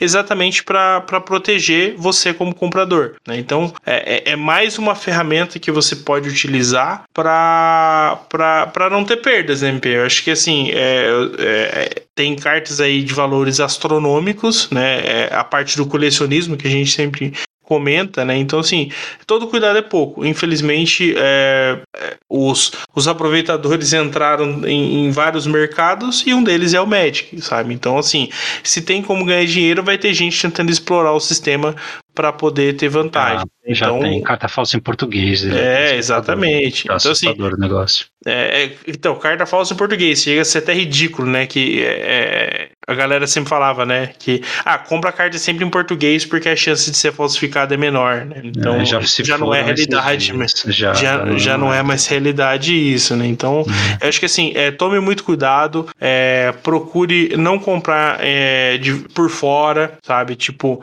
negocia por, um, por uma plataforma e depois fala com, com a pessoa no WhatsApp. Suspeite de pessoas que façam isso sabe? É, sempre que você tiver alguma dúvida sobre alguém, é, é, pergunte para outras pessoas que já compraram, né? Não, não, não, não fique acanhado de perguntar em grupo de Facebook, em grupo de WhatsApp, sabe? É, até porque isso pode ser uma corrente que é, ajuda a, até a, a, afugentar pessoas que façam esse tipo de prática, né? Ou eventualmente, Boa, se, se, realmente ela cometeu algum crime, que, que isso chegue à justiça, ou polícia, etc. Uhum. Qualquer outra instância que realmente evite que pessoas desse tipo enganem pessoas é, como a gente que tá simplesmente querendo ter um lazer e, cara, isso deve ser estressante demais, cara. Então. Sim, e não é porque assim, não é porque a pessoa tem canal no, na Twitch ou tem página no Face que ela não faz esse tipo de coisa, sabe? É, é já te, tem, tem cara de pau para tudo, né? Então, é, só para as pessoas que, ficarem de olho. É, acho que quanto mais é, descarado for a pessoa, acho que mais chance tem de você ser enganado, né? Então, é, por aí. É, hoje, hoje, infelizmente, o mal pode vir de, de, com todas as caras, né? Então, é, sempre duvide, principalmente quando algo parece ser bom demais, sabe? Sim. Tipo, nossa, aquela carta que ninguém tem, o fulano de tal tem 4 NM vendendo a Liga Magic menos 15%, sabe? Então. Desconfie. Desconfie. É, onde não vem carta falsa é no kit de pré-release e os preços deles estão interessantes ali, né? Tem, os mais baratos aqui estão em torno de 160 reais na Liga Magic, né? Mas eles podem chegar até 200 reais, dependendo da loja. É claro que assim, é, o preço do campeonato de pré-release na loja, ele pode variar, pode ser um pouquinho maior do que isso, mas assim, uma base, uma linha de base aí de 170 reais é segura, tá? Você já sabe que tá pagando a, a média, né? E esses kits, eles normalmente vêm com os dois set boosters também de premiação, tá? Lembrando que para quem for jogar para release ou é, escolher um desses aqui para comprar, tem que escolher uma das cinco famílias, né? Porque um dos boosters ele é específico para essa família. Então, é só lembrando disso. O uh, ah, que mais? Eu tô vendo aqui também ele, o preço de pré-release em algumas lojas, tipo a Bazar de Bagdá, 190 reais, né? Lembra da loja pré-release, premiação tal. É, na CH, é CHQ, deixa eu ver, é, na CHQ não é pré-release aqui, é o kit só, mas eles têm uma, um combo aqui, tá 199, é, 200 reais. Qual que é esse combo? É o kit de pré-release, dois boosters de coleção e aquele kit com três cartas promocionais sortidas nas cores da família escolhida. Então acho que não é o booster promocional, né? É o, um conjunto de cartas promo uh, que eles vão, vão te entregar. E uma deck box personalizada da CHQ. Ok, é essa variação que eu falei aí, né? Você escolhe se quer jogar para release, se quer só o kit em casa, enfim. Menos de 200 reais você se diverte. É por aí. É, eu acho que é, é, é bacana as lojas é, terem opções, né? É, como a CHQ fez, né? De ter é, várias é, atrativos, né? Pro, pro, pro jogo em si. Como você falou, né? Os preços me pareceram amigáveis nessa, nessa, nessa coleção, sabe? Tão, tão possíveis considerando todo o cenário, né?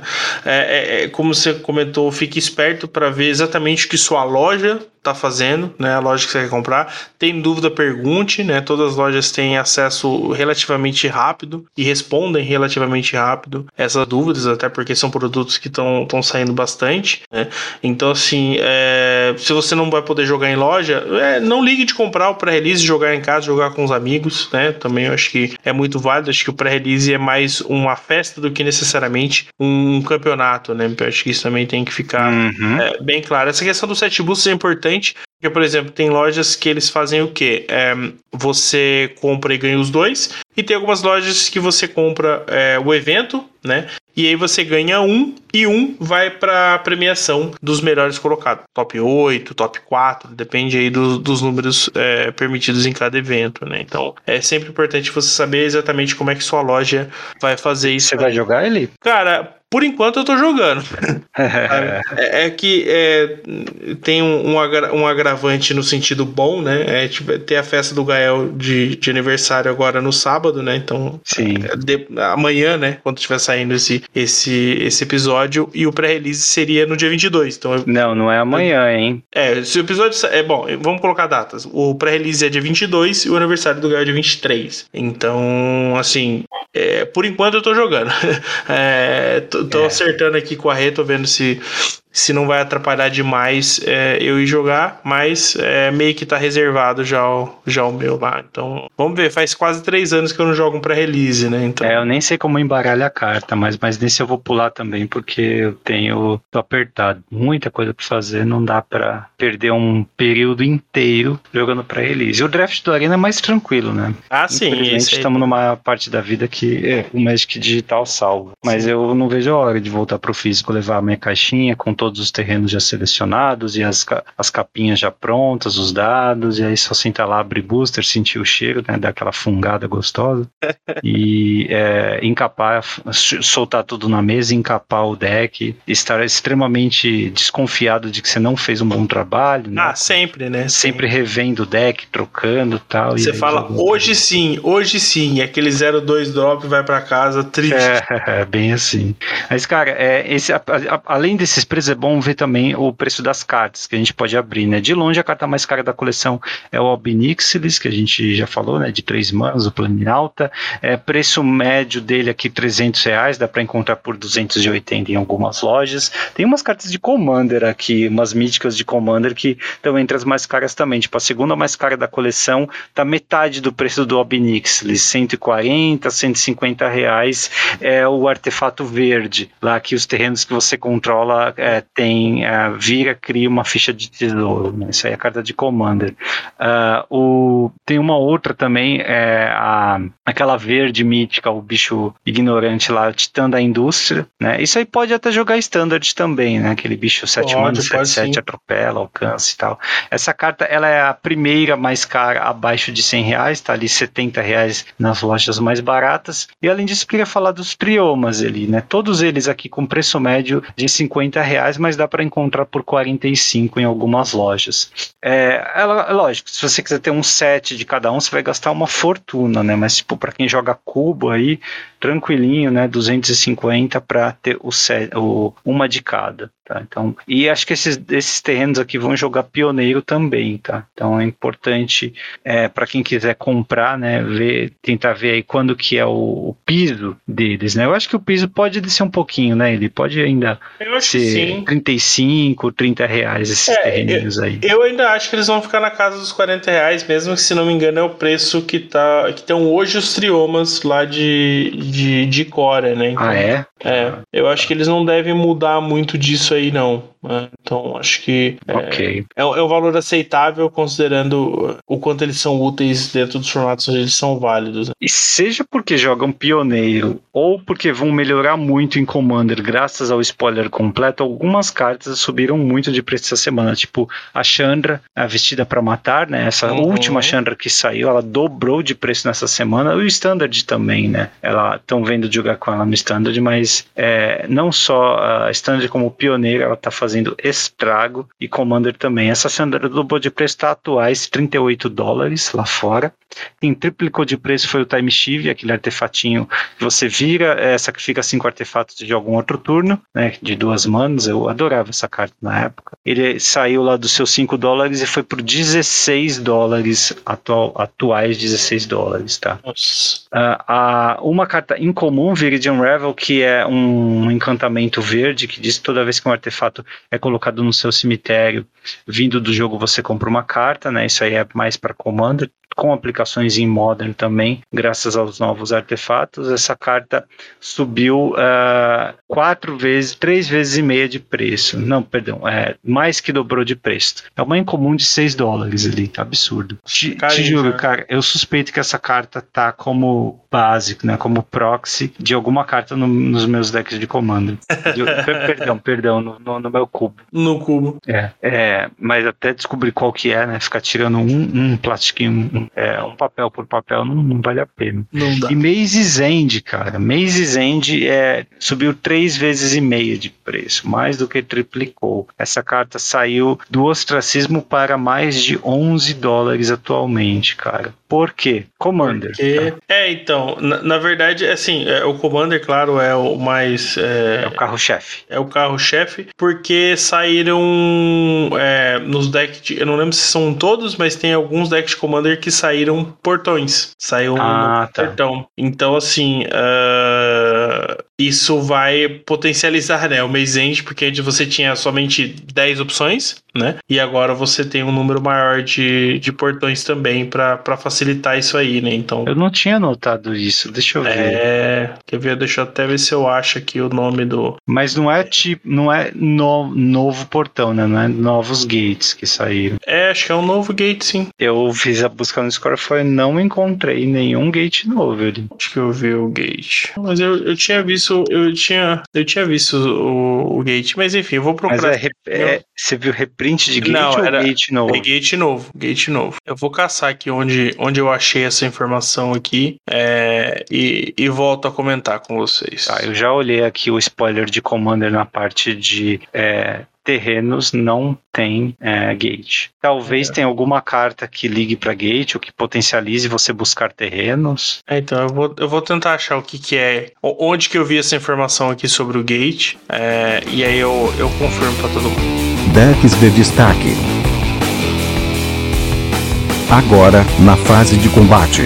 Parabéns ao Sanduba, que lacrou aí, né? Já, já tem a vaga garantida no próximo Pro Tour. Tu vai emendar um em outro, hein, ele? Será que daí não É, para então. mais, hein? O monstro saiu da jaula. É, e, e- e ele entrando agora nesse é, facilita bastante é, emendar o terceiro, né? Por causa da- da- dessa nova mudança e tal, né? Ele vai ter a certeza de que ele vai lacrar a. Né, ele tem que estabelecer algumas, alguns critérios, né? Ele tem que alcançar alguns critérios para Uhum. ter isso, mas assim, pelo menos é, ele sabe o que ele precisa. Né? Pra quem não sabe, ele locou com é, o fim de semana, aquele Qualifier Weekend, né? De Alchemy. Ele fez é, sete vitórias no segundo dia, então classificou já automaticamente para o próximo Pro Tour. Tem um report dele no site da Liga Magic, tá? Para quem joga Alchemy, é interessante ver, né? E lembre, lembrando, né? Só seguir a fera lá na Twitch todo dia, toda hora ele tá transmitindo. É, falando de Modern, rapidão, ele, porque teve um torneio de 30 mil dólares da Star City. Sim, foi no papel. Há muito tempo que a gente não fala de Modern no papel, né, Uhum. cara? Saudades? Bastante. Tem o reporte desse torneio do Bruno Orelha lá no site da Liga Magic, tá? Pra quem quiser ver. E É, só. Oi? Não, é que eu, eu comentar, eu não lembro se é esse que eu vi. é, eu tava assistindo um. É que aqui o, o Orelha não fala qual que foi o evento, né? Qual que foi o nome desse evento aqui. É SCG 30K. É, Eu tô achando que Modern é. o que eu- 30K. é, e, é, ah, não, ele colocou o nome das pessoas aqui, deixa eu ver. É. Tá, tá. É, mas acho que o, o que eu, o que eu tava assistindo é, não foi esse. Não, acho que foi esse evento aqui mesmo. É, eu, ta, eu tava assistindo a final, inclusive, desse evento aqui. Ah, é? É, tava passando. É, tinha, tinha stream desse, desse evento. É, é o W. O, o Hammer Time contra um Four Colors é, Elementais. Né? É, se, se não me engano, esse mesmo evento, o, o cara que era da SCG, que fazia o, a- aquele. Aquele quadro, é, ele mais um cara. É, putz, fu- fugiu o nome do. O Corin Ballmaster. Ba Ballmaster. Meister. É, ele tava streamando por conta própria. É, o evento. É, ele tava Caramba, streamando, que- acho que no canal dele. É, tipo, é, setup, assim, não vou dizer que era improvisado. Era um setup improvisado, mas bom, sabe? É, então ele tava lá jogando, e aí perguntava se ele podia streamar. Ele montava ali o tripé, ou as coisas com celular, com bateria reserva, sabe? Tinha, tinha várias coisas acontecendo. É, e, e tinha duas pessoas narrando, eu não vou lembrar é, o segundo, mas o primeiro era o Reed Duke. É, Ah, olha só. Assim, bem improvisadão, né? Porque não tinha acesso a um monte de coisa, né? Informação de, de listas e tal. Mas assim, é, foi bem bacana ver, ver que as pessoas. é, e tinha bastante gente assistindo, inclusive. É, Ah, é? Foi, foi, foi bem bacana. Eu acho que não foi o mesmo evento, tá? É, porque o, esse, esse que tava aparecendo não tinha transmissão oficial. É, mas foi bacana ver é, pessoas fazendo por conta própria e conseguindo patrocínios, né?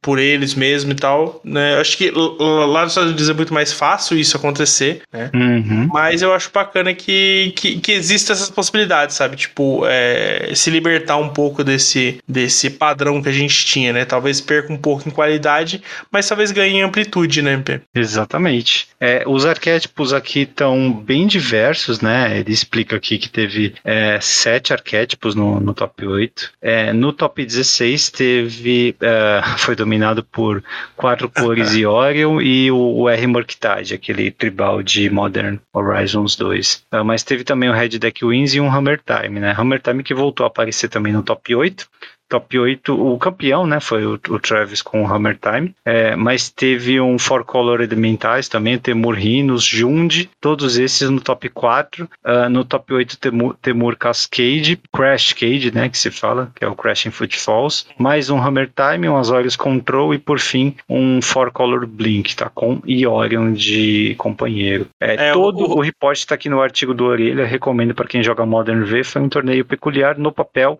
com bastante variedade variedade no top 8. É, acho que o Hammer Time é um deck bem forte. Uh, tem algumas uh, peças que são difíceis. O deck é difícil de ser respondido porque ele rapidamente ele monta a board dele ali e logo o, o, o Hammer já, já né, bate muito forte, né? Então, e você, assim, você isso... viu que tem uma cópia de chip da realidade nesse deck? Cara, essa carta é um monstro. Essa carta é um monstro. Pra quem não lembra, é de Kamigawa. Duas manas 04, pra quem não lembra lembra um bicho azul, né? Ele diz que você pode olhar o card do topo do seu Gnoll a qualquer momento, e se ele tiver anexado a uma criatura, você pode jogar terrenos e conjurar mágicas do topo também. E ele tem reconfigurar por 3. É, lembrando que, é, por mais que ele seja uma criatura, ele também é um equipamento, né? Então a, a Stoneford pode buscar ele também, né? Da mesma forma que a Caldra e o Cisto, né? Então você não precisa Uau, mais é. do que uma cópia, né? Então. Aí ele é... pode custar zero para equipar se você tiver Metalcraft com Paladino é, de Ospuro na mesa. Exatamente. Então, assim, ela, ela, ela, ela, é sensacional nesse deck. Ela é sensacional. Eu acho que, assim, é, o Hammer Time, é, não, não que ele tenha caído, né? Mas ele chegou a, a, a, ter menos presença nesses eventos. Mas eu acho que o chip deu um, um outro up porque é, ele é vantagem não... de carta, né, cara? É, então ele, não ele, tinha uma máquina de vantagem de carta tão é, forte assim. É, ele te coloca no jogo de novo, sabe? Então ali é. é. duas, três cartas que você pode fazer, como você falou, né? Tem, você pode fazer cartas é, por custo zero, né? Então assim, você tem tambor para poder gerar mana, sabe? Então assim, é, eu acho que agora a, a, a opressão ele é você descobrir qual é o, o, é, o jogo de terrenos adequado, porque você quer o máximo de fatlands possível, né? Uhum. Para poder embaralhar o topo quando for necessário. Sim, é, sim. Quando você não, não, não quiser a carta do topo, ou vier um outro terreno no topo, enfim. Por exemplo, esse deck aqui tá rodando só 18 terrenos, né? Porque o Homer também é um deck de curva baixa, muito rápido mesmo. E dos 18 terrenos tem uh, 10, é isso? Não, 9. Tem 9 é, Fatlands. Ou seja, né, metade dos terrenos do deck são Fatlands. É, então, acho que é, acaba é, sendo necessário né, que você faça isso. Até pela aquelas é, pequenas porcentagens né, de você poder. É, é, quando você usa FET, né? Então você tira mais um terreno dali, então você diminui a chance de estar tá, é, comprando terreno também, né? Tem essas, essas, matemáticas é, que fazem diferença quando um deck é muito rápido, né? Talvez é, esses meio por cento ali que, que façam diferença é, em decks que é, às vezes por uma carta, se você tem aquela carta, você ganha, se você não tem, é, o oponente vai controlar o board, e aí você vai depender de muitos fatores para conseguir ganhar.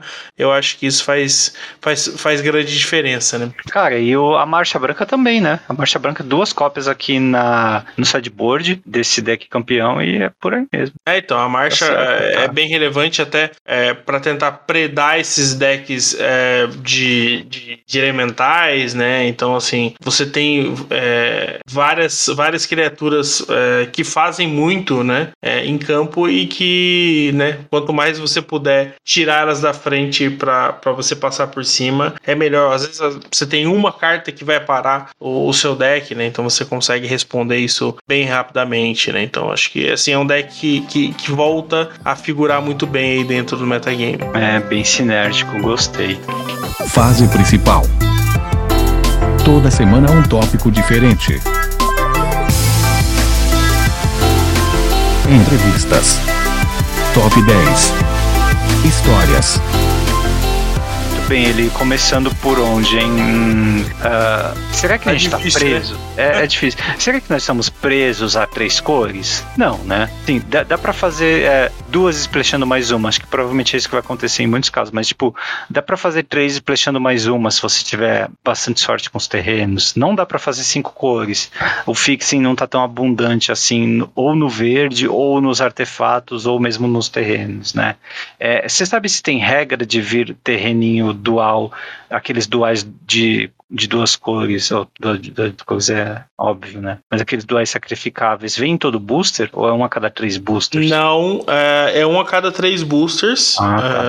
É, Não tem. é, é, eu não sei aquele booster planejado, é, como é que vai Tá. ser. Então, isso pode ser bem relevante. Eu imagino, não tenho informações, é, é vozes da minha cabeça.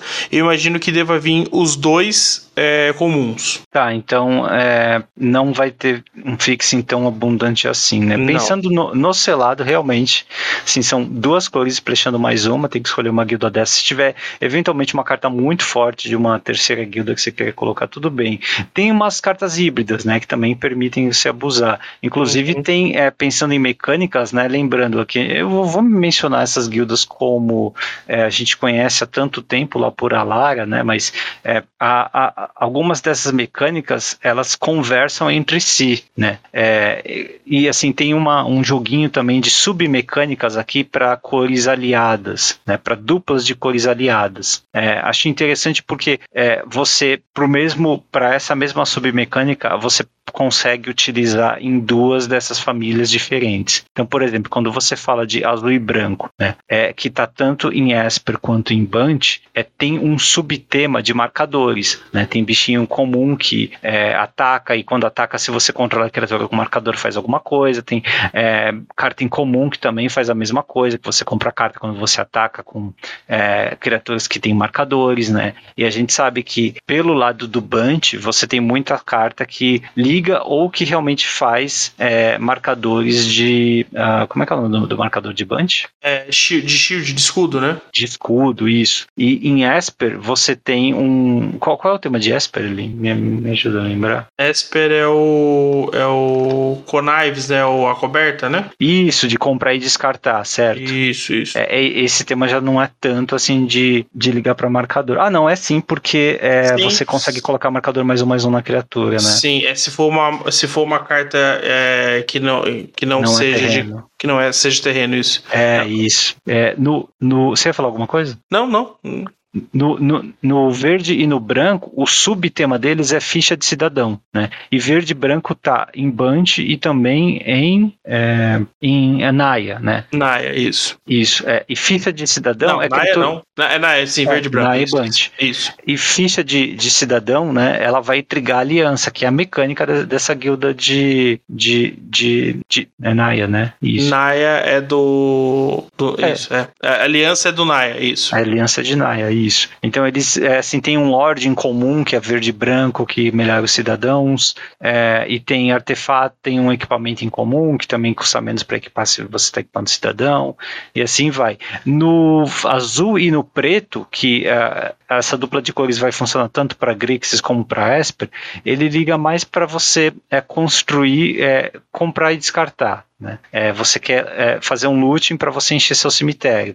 Eles, acho que eles tinham até em mente, no, em algum momento do design, um tipo de limiar diferente, né? Porque algumas cartas dessa coleção, todas elas azuis e pretas, ele, elas vão olhar é, se você tem cinco ou mais valores de mana diferentes no seu cemitério. né? É, e é, essas cartas elas são comuns, em comum tem até uma rara dessa dupla de cor aqui de Mir, né? E é, por que, que ela conversa com Grixis no caso? Porque Grixis tem a mecânica de ah, você sacrificar. Como é que é o nome da mecânica mesmo? É, baixa. Isso, baixa, onde você sacrifica uma criatura para poder copiar uma mágica, né? Ou, ou é, uma estante, feitiço, enfim. Hum. Então você está enchendo seu cemitério. E pelo lado de Esper, qual que é Esper mesmo? Ah, é, é- é aquela que dá loot, né? Sim, é o, a coberta. Então, assim, é perfeito, é uma combinação perfeita. Você tá, tá bem é, alimentado por isso. Em Rakdos é sacrifício, então achei, achei assim, até bem fraco, né? Entre todas elas, assim, são cartas que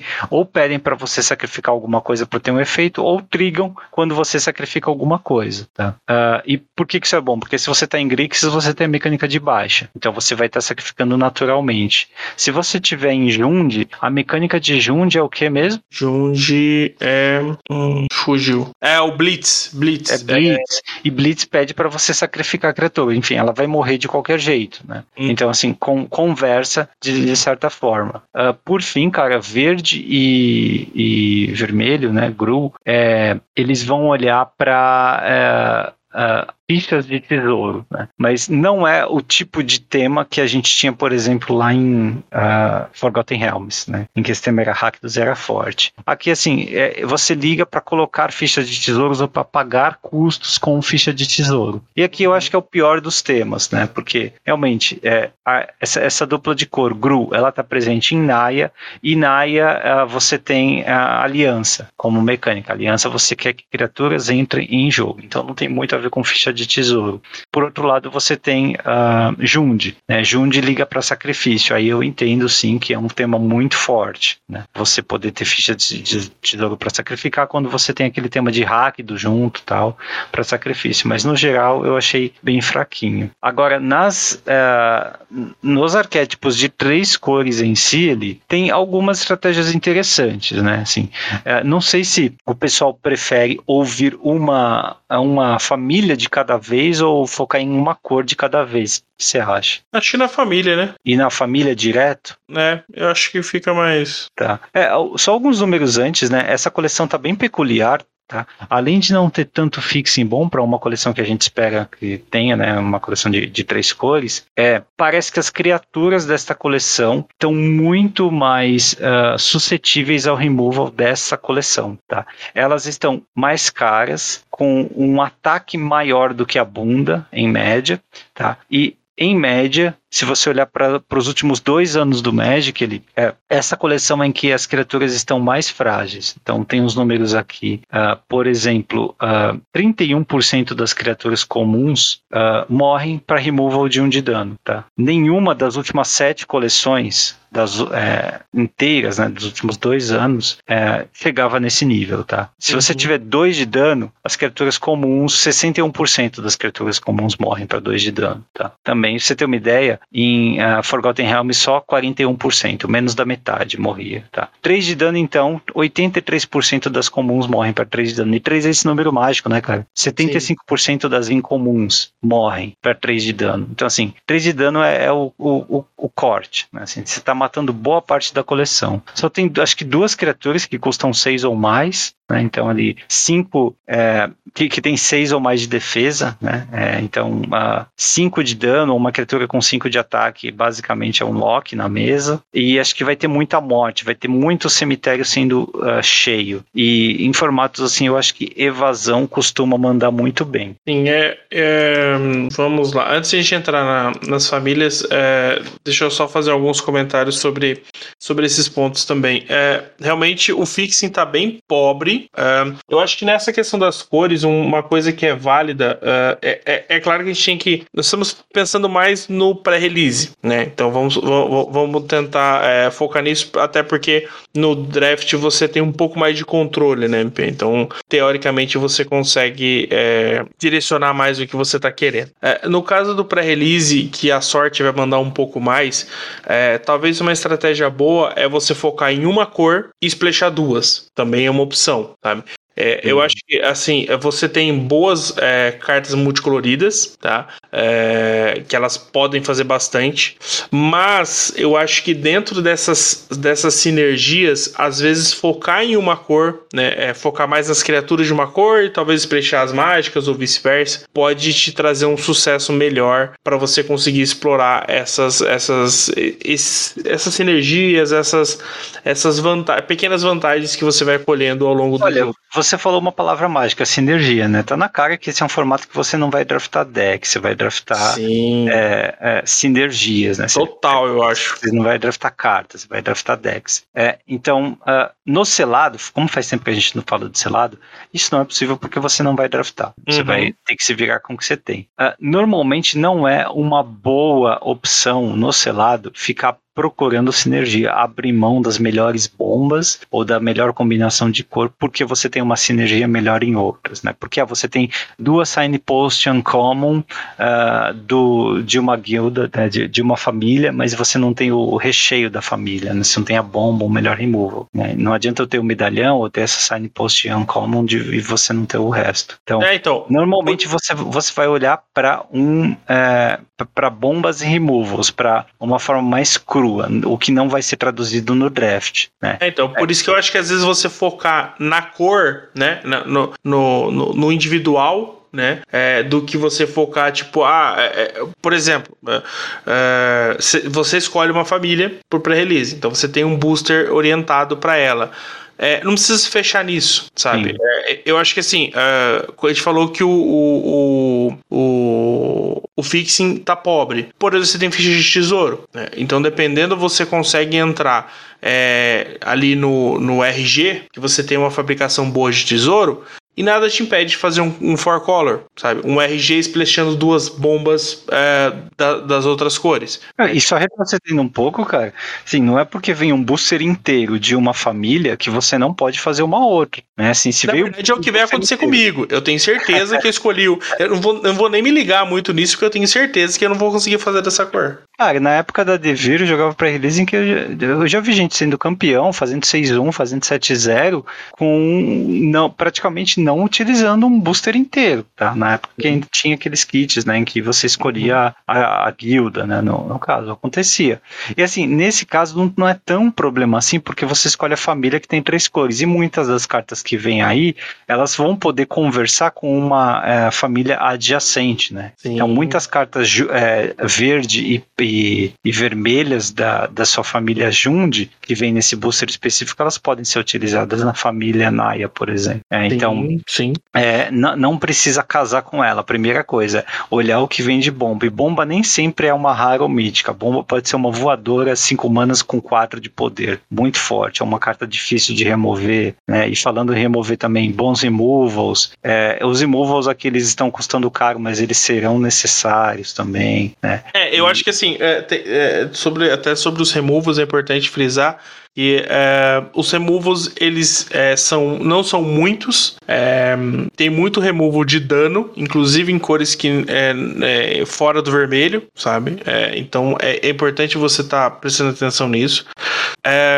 A, o brokers, né, os mediadores, a família, essa família tem o, o marcador de escudo, o que pode atrapalhar bastante o seu combate, né? É. A, sua, a, sua, forma de jogar, né? Lembrando não vai, não vai custar uma carta inteira, né? A não ser que é. seja aquela instantânea, mas assim, dá para valorizar um marcador de, de, escudo a quase uma carta, né? Ele. Uh, sim, eu acho que uh, em, em, alguns momentos, por mais que as cartas que tem o marcador de escudo não são muitas uh, e nelas não são tão relevantes assim, mas é importante que você saiba que isso exista. Uh, na, no, no, contraponto, a gente tem muito, muita carta que põe token, né? Então, assim, basicamente, ou você vai ter que gastar dois removals, eh, se, a, se a carta for muito relevante dentro do jogo, ou você vai ter que gastar um token para fazer aquele shampoo block e no próximo turno você poder é, fazer o, o bloco real. Né? Então tudo isso acho que vai afetar um pouco a, a mecânica ali dos combates. Né? Cara, mas assim, eu, eu, eu, acho que imaginar o combate do selado é, é um pouquinho. Essa mecânica de combate que você comentou, né, no selado, ela é um pouco diferente. Acho que boa parte do conteúdo que a gente vai ver por aí, né, e do que o pessoal está acostumado a pensar mesmo, o mindset, é para draft. tem que pôr em mente que selado o formato é mais lento, tá? É, e os decks não são tão sinérgicos assim, né? Eles Sim. são muito arroz com feijão. Então, eu tô, pelo que eu vi da coleção até agora, eu acredito que é, você não precisa se preocupar em fazer, sei lá, adicionar a quarta cor, né? Vai fazer três cores, tranquilo. Pode confiar que vai ser bem mais lento do que o draft e não precisa apostar tanto na sinergia. É só ter certeza de que você vai ter bombas, né? E bons removals e é claro, né? É, evasão. Eu acho que nesse caso, como o poder das criaturas na média está superior à resistência e assim, tá muito fácil remover criatura, 3 de dano remove qualquer coisa, pra ter uma ideia, ele tem uma carta comum, feitiço uma mana, né, dá 3 de dano em qualquer criatura, né? então, sim, é, tá muito fácil remover criatura com 3 de, de, de defesa e, é, 3 de resistência, né, e mais de 75% delas tem isso, então assim, é, a mesa vai ficar travada, você vai precisar de truques de combate, eles vão jogar bem também, e evasão, Se, inclusive isso vale para você administrar o seu removal, né, ele, se você você tem poucos removes, sei lá, 3, 4, pensa bastante antes de usar, tá? Se a criatura não puder ser parada em combate, se ela tiver evasão, usa. Se ela puder eventualmente ser parada em combate, toma os seus 5, 6 de dano agora e depois enche a mesa e aí na mesa você segura. Sim, é, eu acho que assim, é, tá, tá bem complexo é, a forma como, como vai proceder essa, essa coleção dentro do selado. É, tem muita carta que faz muita coisa, mesmo em raridades comuns. Né? É, você, você falou dos removals, acho que um ponto acho que eu tinha comentado em, em off, é, essa coleção tem uma quantidade é, in, importante de mass removal, tá? De, de, vários tipos, sabe? Desde uma carta é, incomum, que é aquela lá grela, que exila várias cartas, é, como é, tem um Rakdos que de, de, custo 3, que você sacrifica, você exila uma carta do seu grave é, e causa dano igual ao poder daquela carta que você exilou. Então, assim, tem vários. Eu lembro de ter, sei lá, seis ou sete, pelo menos, na, na, nas variadas cores. Né? Então, tipo, basicamente todas as famílias vão ter acesso. Então, assim, saiba que isso vai aparecer. Então, esteja, é, esteja preparado não, esteja é, ciente de que isso pode acontecer. Cara, mas é, assim, isso é uma outra lição do selado que você me fez lembrar agora. É, nesse formato, Uh, eu estou falando de selado, né? não especificamente do formato dessa coleção. Uh, vantagem de carta é rei. Né? Uhum. Vantagem de carta é o que manda. É, e esse tipo de. Esses Mass Removals, eles são. tem poder de fazer 3, 4 por 1. Isso é muito Exato. importante lembrar. Então, para você não se expor assim. Né? Mas é uma outra coisa, né? Lembra como os jogos vão longe, né? Você não precisa ficar com medo de colocar cartas de custo 7, custo 6. Inclusive, ele, você fez uma separação aqui que aparece né, um ciclo de cartas comuns de três cores, uma para cada família, em que o custo delas vai de 4, 6 até 7, né? No caso da Esper, né? uhum. né? 7 mana, 4, 4 voa. Não precisa ter medo, dá para colocar essas cartas no deck e jogar, né? Até porque, dependendo da família que você tá, às vezes você não pode usar a carta na hora, mas a sua mecânica é mecânica de loot, então ela vai pro cemitério, você tem outras utilidades para ela no cemitério. Mas qualquer carta que tenha o potencial de fazer um 2 por 1 um, gerar uma vantagem de carta, uh, eu, eu acho que uh, tem que ser incluída no deck, né? É, não sei se ainda é um formato em que você vai querer mais de 17 criaturas no deck, se tem que pesar muito em mágicas ou em removals. Me parece que o número de criaturas vai ser importante. É, a, a, os poucos removals que você vai colocar, assim, é, tem que ser o, máximo, o mais eficientes possíveis, independente do, do custo, né? Porque tem variedade de criaturas. Removal de artefato ou encantamento ele no main deck. O que, que você acha, cara? Agora tem alguns artefatinhos coloridos, né? Mas eu acho que ainda dá para esperar o sideboard, hein, cara? É, eu acho que no melhor de três dá para jogar sem, um, mas eu selado, acho... O selado do pré-release vai ser melhor de três mesmo. É, é eu, eu, acho que assim, dá para jogar sem. O, o, meu medo é que assim, um, é claro, você não vai jogar com 41 cartas porque você quer colocar um, um removal de artefato encantamento. Porém, eu acho que tem alguns encantamentos é, que podem ganhar o jogo sozinho, sabe? E isso que me preocupa. Por isso que eu ainda não. não é, é, eu não vou bater o martelo que você não deva jogar, sabe? Hum. É, tipo aqueles. É, tem aquele verde, acho que é Broken Wings. É, três mana, destrói a criatura com fly e encantamento ou artefato. Sabe? Sim. Eu acho que cartas desse tipo é, cabem. Eu acho que são possíveis, sabe? É, exatamente pela versatilidade e, e, e, não só lidar com encantamento ou artefato, sabe? Tipo, se for uma carta que só lida com artefato e encantamento, eu acho que dá para segurar, uh, mas fique sabendo que eventualmente você vai perder o G1 por causa de um encantamento que você não tem resposta. Perfeito. Mas isso é normal. Pode, pode acontecer com um bicho um mítico que o cara tem que você não tem resposta, né? Então acho que isso é, é meio que normal, mas assim, acho que esteja preparado para lidar com isso. Se você tem alguma carta que lide com qualquer permanente é, e, e, eventualmente pode lidar com um artefato, um artefato, um encantamento, então sim, se prepare para esse tipo de situação. Eu acho que vai acontecer sim. Sobre esse ciclo que você comentou, eu achei assim é, é estranho o sentimento que eu tenho com essa carta, porque assim, é, considerando que ela é só uma criatura com corpos um pouco maiores e fazer alguma coisa tem algum efeito de TB, a maioria delas, é, a habilidade dela de corrigir sua base de mana, entre aspas, né? Você paga duas, exila e seu terreno ganha a possibilidade de gerar uma mana é, de qualquer uma das três da, daquela família. É, é, teoricamente, isso é um bom fixing, né, fora da, de terrenos. Sim, né? sim. Então, assim, como elas são comuns, eu acho que é, elas são ruins, mas eu acho que talvez seja um mal necessário, sabe? Pelo menos talvez ter uma cópia dessa carta no seu, dessa família no seu deck. No selado, se você no vai selado. jogar quantas, quantas você abrir, eu acho. É Porque todas elas se... têm um corpo super relevante e a habilidade, no final das contas, você tem o que fazer com elas no início do jogo. Eu acho que você vai jogar quantas você abrir, sério mesmo. Eu não sei. Eu acho que assim, duas talvez tenha espaço sempre, é, mais que isso, eu, eu, eu, eu entendo o apelo, é, como você falou, né? Tipo, no, no, no early game você vai corrigir seu, sua base de mana e no late game você vai ter um bicho é, corpudo, né? Vamos dizer assim.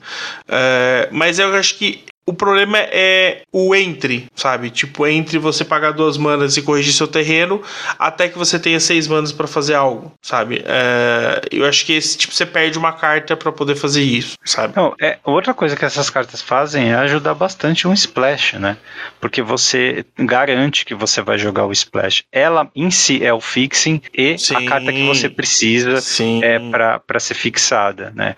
Além disso, é, assim, se eventualmente você tiver uma sinergia muito muito forte entre habilidades de famílias diferentes, dá para usar. Por exemplo, tá? A, a, a, Blitz, que é a habilidade. Em português também, né? Blitz. É. A, é, é, a habilidade de Jund, né? Que você desce um bicho e ele ganha ímpeto e de, independente de ele morrer em combate ou no final do turno, quando você tem que sacrificar, quando isso acontecer, você compra uma carta, tá? Você pode baixar um bicho com Blitz e sacrificar ele mesmo para a habilidade Grixis, que é, uhum. como é que é o nome mesmo? A Grixis é a baixa. Isso, daí, então você pode baixar e dar baixa, né?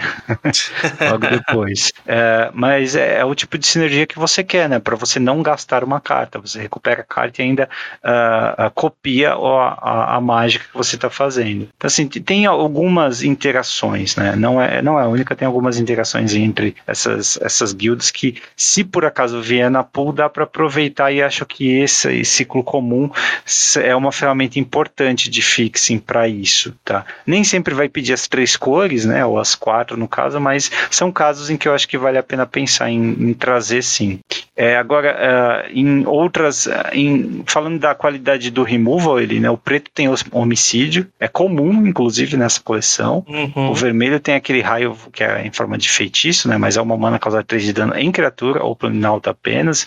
O verde está com uma luta é, uh, em velocidade de instante, custa duas manas. É, o, o azul tá com encantamento de criatura, que deixa ela 1 barra 1 também, sem, sem habilidade, mas custa uma mana só. E o branco tem aquele que destrói atacante, mas custa apenas 3 manas, tá? Todas essas que eu falei são comuns. Então removal tá de boa qualidade sim. Você vai perder criaturas, tá? Uh, eu acho que essas, todos esses aí, né, são, são, acabam sendo fortes, exceto o azul. O azul sempre sofre um pouquinho com o removal, mas ganha em carta de vantagem de carta, em criaturinha voadora. É, eu acho que é diferente de Kamigawa, o azul tá bem, bem fraco de remoções. É, mesmo essas remoções em forma de encantamentos, que criatura não pode atacar, não bloquear e tal.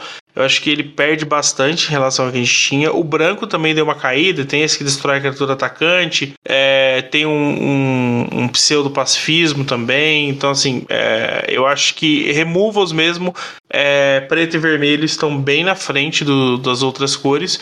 O verde tem, tem lutas, tem uns, umas mordidas, eu acho que dá para tentar explorar dependendo de, é, de como tiver. Né? E, e, lembrando que todas as cartas são comuns, né? Então, assim, elas é, potencialmente você vai ter é, algumas delas disponíveis para Ah, com certeza. Né? Então, o, acho o, que. Uma, você falou do azul, não, não tá tão bom em removal, mas como é que o azul é uma, uma cor que, assim, nas criaturas você pode fazer um pouco mais agressivo, né? Porque tem a habilidade de acobertar dentro da guilda uh, Esper. Como é que Sim. você acha que tem que ser no selado essa decisão de descartar terreno ou descartar uma não terreno para você ter um bicho, tipo um bicho com evasão mais rápido, tipo um bicho azul clássico aqui, quatro manas, dois, três voa e quando entra em jogo a coberta. Então, se você descartar uma não terreno, é, você está perdendo às vezes o que? Um removal, ou às vezes um outro bicho interessante que você quer e está mantendo um terreno na mão, né, Eli? Se você Sim. não tem utilidade para, sei lá, para o seu sétimo ou oitavo terreno, é uma decisão muito importante que você vai ter que tomar. E quanto mais você é coberta, mais chance você tem de comprar o seu próximo terreno também. Então, eventualmente, você vai ter que descartar terreno para poder jogar a mágica em vez de valorizar o marcador mais um mais um. Porém, em criaturas com uh, evasão, como esse bicho aí, né? Dependendo, às vezes você está no play e você quer ser mais rápido, quer curvar em cima do oponente, pode ser uma decisão interessante, sim, você sacrificar essa, eh, essas cartas uh, de verdade, né, para poder colocar esse marcador em tempo. Até porque, no caso desse bicho que eu falei, né, ele é 2/3. Lembra que 3 é esse número mágico na defesa, né? Acima de 3, poucas coisas vão, vão matar em termos de dano, tá? Então ele fica bom em combate, ele fica bom em resistir contra mágicas de dano. Mas é uma dúvida ainda que eu, eu não sei responder ele, se vale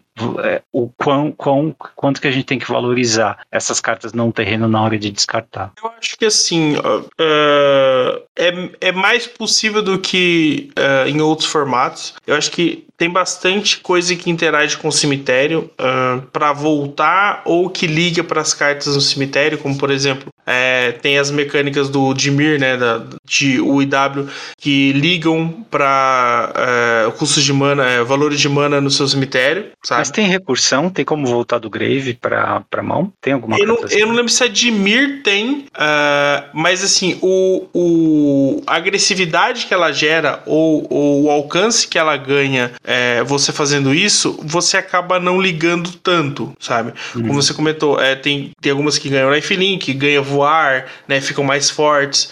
É, inclusive. Ah, perdão, tem uma carta comum preta que devolve, que pode ser copiada, inclusive, né? Tem casualidade 1, é, é baixa, né? Baixa 1. Uhum. É, aliás, curiosidade, né? Só um, um, outro adendo aqui. É casualty, né? É, ou essa baixa, é, em termos militares mesmo, né? Muita gente acha que são mortes, né? Então você vai ver relatórios, reportagens de guerra, né? Ah, tivemos 30 mil baixas, né? Ou casualties. Mas esse é o termo usado para a soma entre mortes e entre inválidos ou acidentes, né? Então são pessoas que foram retiradas do combate. É, então né, não é apenas mortes, a gente que não pode mais combater. Às vezes a pessoa que quebrou uma perna, né? Ou perdeu algum membro, coisa assim. Aí ela entra nessa lista, mas não que ela morreu. Mas enfim, é, essa carta que eu tô falando é uma estante preta que te, você mila duas cartas e depois devolve uma criatura do grave para sua mão. Então se você né, usou a baixa, você vai devolver duas até. Então tem sim, em comum, hein, cara? Comum. Sim, ah, sim. Essa, essa recursão do, do Grave, é bom saber. É, então, eu acho que assim, é, tem algumas é, possibilidades. Qual que é o nome dessa carta que você falou mesmo? Essa aqui é Dig Up the Body. Ah, o que? Ah, sei, cavar de volta. Desenterrar o cadáver? Desenterrar, pode ser. É, acho que é essa. É, é, tem uma que eu vi, por exemplo, o Turno do Cemitério. Essa mágica terá lampejo enquanto tiver 5 ou mais valores de mana diferentes dos seus cards do seu cemitério. Devolva o card de criatura alvo do seu cemitério para o campo de batalha. É o Reanimate, é uma, é uma carta incomum. Né? Então ela hum. é com manas. Então, assim, eu acho que é, dentro do azul você vai ficar entre é, ter essa recursão que o preto eventualmente pode, pode gerar, é, é milar e coisas do tipo. Né? Então você vai sentir menos uh, ao, ao descartar essas cartas. É, e ou talvez é, pensar em agressão, né, aumentar o seu poder de combate é, na combinação com outras cores, por exemplo. É, assim, você, por exemplo, decisão difícil, você vai deixar de curvar para poder ter um bicho forte? Você vai pular tipo a curva 4 para você ter um bicho na 3 muito forte? Com, muito forte não, né? com um marcador mais um mais um forte, sabe? É, é o tipo de, de decisão tipo, que eventualmente você vai ter que tomar. Sim, é, eu acho que assim, se você conseguiu já fazer um board, se você já tem uma pressão, eu acho que vale a pena. Tipo, você já tem outras criaturas é, é, evasivas, por exemplo. Você já tem um, um bicho ali, sei lá, 2-2, 3-1, fly, sabe? Então você já tem um clock. Eu acho que vale a pena você forçar que o seu oponente tome essas decisões, sabe? De ter que no fazer. Selado, um... não sei. Ele é uma vantagem. Eu sempre vou pra vantagem de carta. Assim, se, se essa sua carta de três manas for uma carta com evasão, talvez. Mas eu, eu fico bem na dúvida. É, é que assim, é, tem, se você tiver no deck algumas cartas que são payoffs, ou para ter o cemitério cheio, como você falou, né? Com custos de mana variado, ou é, cartas de recursão, aí você sabe que eventualmente você recupera essa vantagem de carta, né? Você coloca o oponente, você meio que força ele a gastar um bom removal numa carta que não é uma bomba, e aí você recupera a vantagem de carta no futuro. Tem uma carta dessas aí que são, é muito boa para recursão, que é a Galeria de Ladinos, que inclusive a a imagem dela é a arte é tipo uma foto de, de prisão. Sabe como você vai reconhecer o bandido? Uhum. Coloca umas cinco pessoas ali. Então, uhum. Então é essa foto aí, é muito interessante. É um feitiço preto de três manas incomum que diz para cada cor devolva do seu cemitério, é, do seu cemitério para sua mão até um card de criatura alvo daquela cor. Legal. É, então, então acho que assim, é, essa decisão que você é, citou, é, eu acho que é relativo é, até é, indo uh, analisando a ideia do formato ser mais lento, sabe? Então, tipo, existe uma possibilidade de você impor, impor um clock e conseguir definir a partida antes que o, o, o, o drop 6 do meu oponente caia em campo e, e entre num board stall? Eu acho que às vezes vale a pena. É, é, claro que eu acho que essa essa essa vírgula da sinergia, né? Tipo, hum. eu só eu só tô perdendo o recurso ou eu tô apostando que em algum momento eu posso comprar aquela carta que eu, eu tenho meu recurso de volta. Eu acho que isso também tem que ser ponderado na sua decisão, sabe? Se você não tem nada para colocar esse recurso é, de volta na sua mão, eu acho que talvez não vale a pena. Se você tem, se seu deck permite que isso aconteça, se você é, é é, pode simplesmente não só pôr o marcador, mas aquela carta no cemitério ter um, um, uso futuro, seja voltando, seja melhorando uma outra carta que possa vir também, eu acho que vale a pena. Ah, sabe? cara, tá muito tricky essa habilidade. Tá muito ah, tricky. Eu não essa sei, cara. Acobertar. Tá muito difícil, cara. Não, eu, eu, concordo que não é uma decisão fácil. Eu acho que realmente só jogando o formato. É, e, e, vai ser bacana o fato de a gente não, não testar ele no Arena antes, né? Então a gente vai, vai ver na prática isso acontecendo. É, mas eu acho que tem um potencial interessante. Eu acho que. É, ah, não eu tô, eu tô vendo aqui, cara, a coberta não é opcional, viu? Você tem que comprar e descartar. Sim. Isso pode sim. Acho, que, é, acho, que é, acho que não é opcional mesmo. É, é. Assim, em termos de qualidade de removal, preto e vermelho estão na frente, né? É, em termos de é, sinergias, assim, acho que tá meio que equilibrado, mas se você tiver com uma das guildas que, ou famílias, né, que tem preto, uh, Esper, Jund ou Grixis, acho que dá uma certa segurança. Preto é, tem e... criatura sólida, preto tem acesso a Blitz, tem acesso a cobertar, tem uh, uh, homicídio, né, como comum. Eu, é, eu, eu escolhi é, inicialmente Jund, né, que é o, o Rebiteiros, e segundo a Grixis que é o Maestros. É... E a gente nem tinha combinado, hein? não, não, o MP não sabia disso. É, exatamente por causa disso. Eu avaliei que preto e vermelho é, tem as melhores, os melhores removals, ou pelo menos em quantidade, e em, em, em raridades mais baixas. Um, E aí eu tenho duas possibilidades, duas vertentes. Se eu, se eu tiver no Junge, o verde tem bichos maiores é, e tem uma sinergia levemente mais agressiva, né? Na, na combinação GRU. É, e caso eu não consiga a, a entrar na, na, na Grixis, né? Na, no, no Maestros, é, você tem ali uma trickzinha um pouco maior, né? Que é a baixa, tem que ficar sacrificando é, cartas. É, e aí você ganha um aspecto talvez um pouco mais mid-range, mais control ali, com algumas mágicas, né, que, que eventualmente você pode fazer. Então, assim, é, eu, eu, eu, gostei das minhas, das minhas opções. É, talvez fuja um pouquinho da minha zona de conforto, porque as duas é, não são tão para trás, né? Ela tem que é, impor seu jogo ali para. Grixis é bem tricky também, viu? Sim. Essa, essa mecânica de baixa eu achei bem tricky. É, Grixis e Esper é, é para jogador mais experiente, cara. Senão, senão vai acabar fazendo besteira. As outras não, tipo a, a Naya, por exemplo, é muito agressiva, né? Pra frente. A aliança é, quer, quer snowbolar. Sim, Você tá jogando sim. contra um deck Naya curvado, ele vai, vai snowbolar, né? Qualquer carta de aliança vai poder te dar mais valor ainda, né? Vai ficar crescendo bastante. É, e, e uh, falei de Naya, né? É. É, as, outras é bem, é, as outras é bem, bem, bem médio. É, você comentou sobre o, o Acoberta, né? O branco tem uma, uma, uma, cartinha de Acoberta também, que é o Informante de Rafine, que é uma e uma branca, 2 barra 1. É, quando ele entra em campo, ele é coberta, né? Então você pode ficar aí um 3-2. É, essa carta já é, por mais que ela seja um pouco mais mais, é, entre aspas, agressiva, né? Que ela pode entrar 3-2 de um custo mais baixo. É, ela, ela, define bem se você é, quer impor seu jogo, né? Colocar uma carta mais é, com poder maior em campo, né? Deixar ela 3-2 aí no turno 2. É, ou se você quer, é, não liga para isso, só quer, fazer, só quer o loot, né? Você quer procurar ali o seu, seu, seu late drop, coisa do tipo. Eu então, não, não gosto de carta assim, morre por qualquer coisa, né? Mas às vezes você precisa de uma 3-2 para poder ameaçar trocar com um drop 4 do oponente, sabe? É, então. Aqui, assim, esse é o perigo também, assim, se você realmente precisa, se, dependendo do estado do jogo, né, você vai ter que ficar guardando carta não terreno na sua mão para poder descartar sim. caso venha, caso você precise dar o loot e tal. Então, assim, é, é, é, é meio tricky, assim, pode, pode te dar muita vantagem, pode te dar opções, é, esse é o forte da mecânica, né, ela te deixa, te uhum. deixa escolher, uhum. é, mas não é para qualquer jogador jogador. Hum, Mais frentex é. assim tem que ser o quê? A Naya, é, falei, Grixis e Esper tá ruim, né? Então é Naya, Jund com Blitz, né? Também tá, tá mais fácil de, de controlar.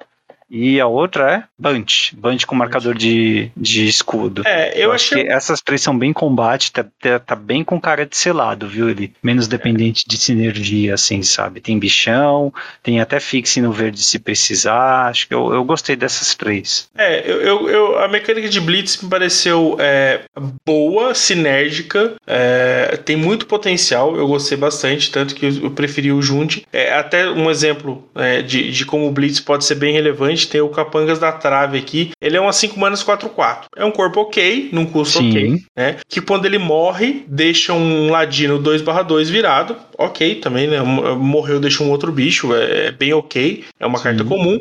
E ela tem o Blitz, né? Então, lembrando que o Blitz aí você é, tem que ser. Quantas manas o Blitz dela? O Blitz dela é 4, né? Então é um 4-4 batendo com haste que vai, te, vai, vai repor né, a, a carta, né, você vai comprar outra carta e você pode é, é, vai deixar um bicho 2-2, né? Então você você pode é, usar coisas que sacrifiquem, né? Você pode tirar benefício do sacrifício.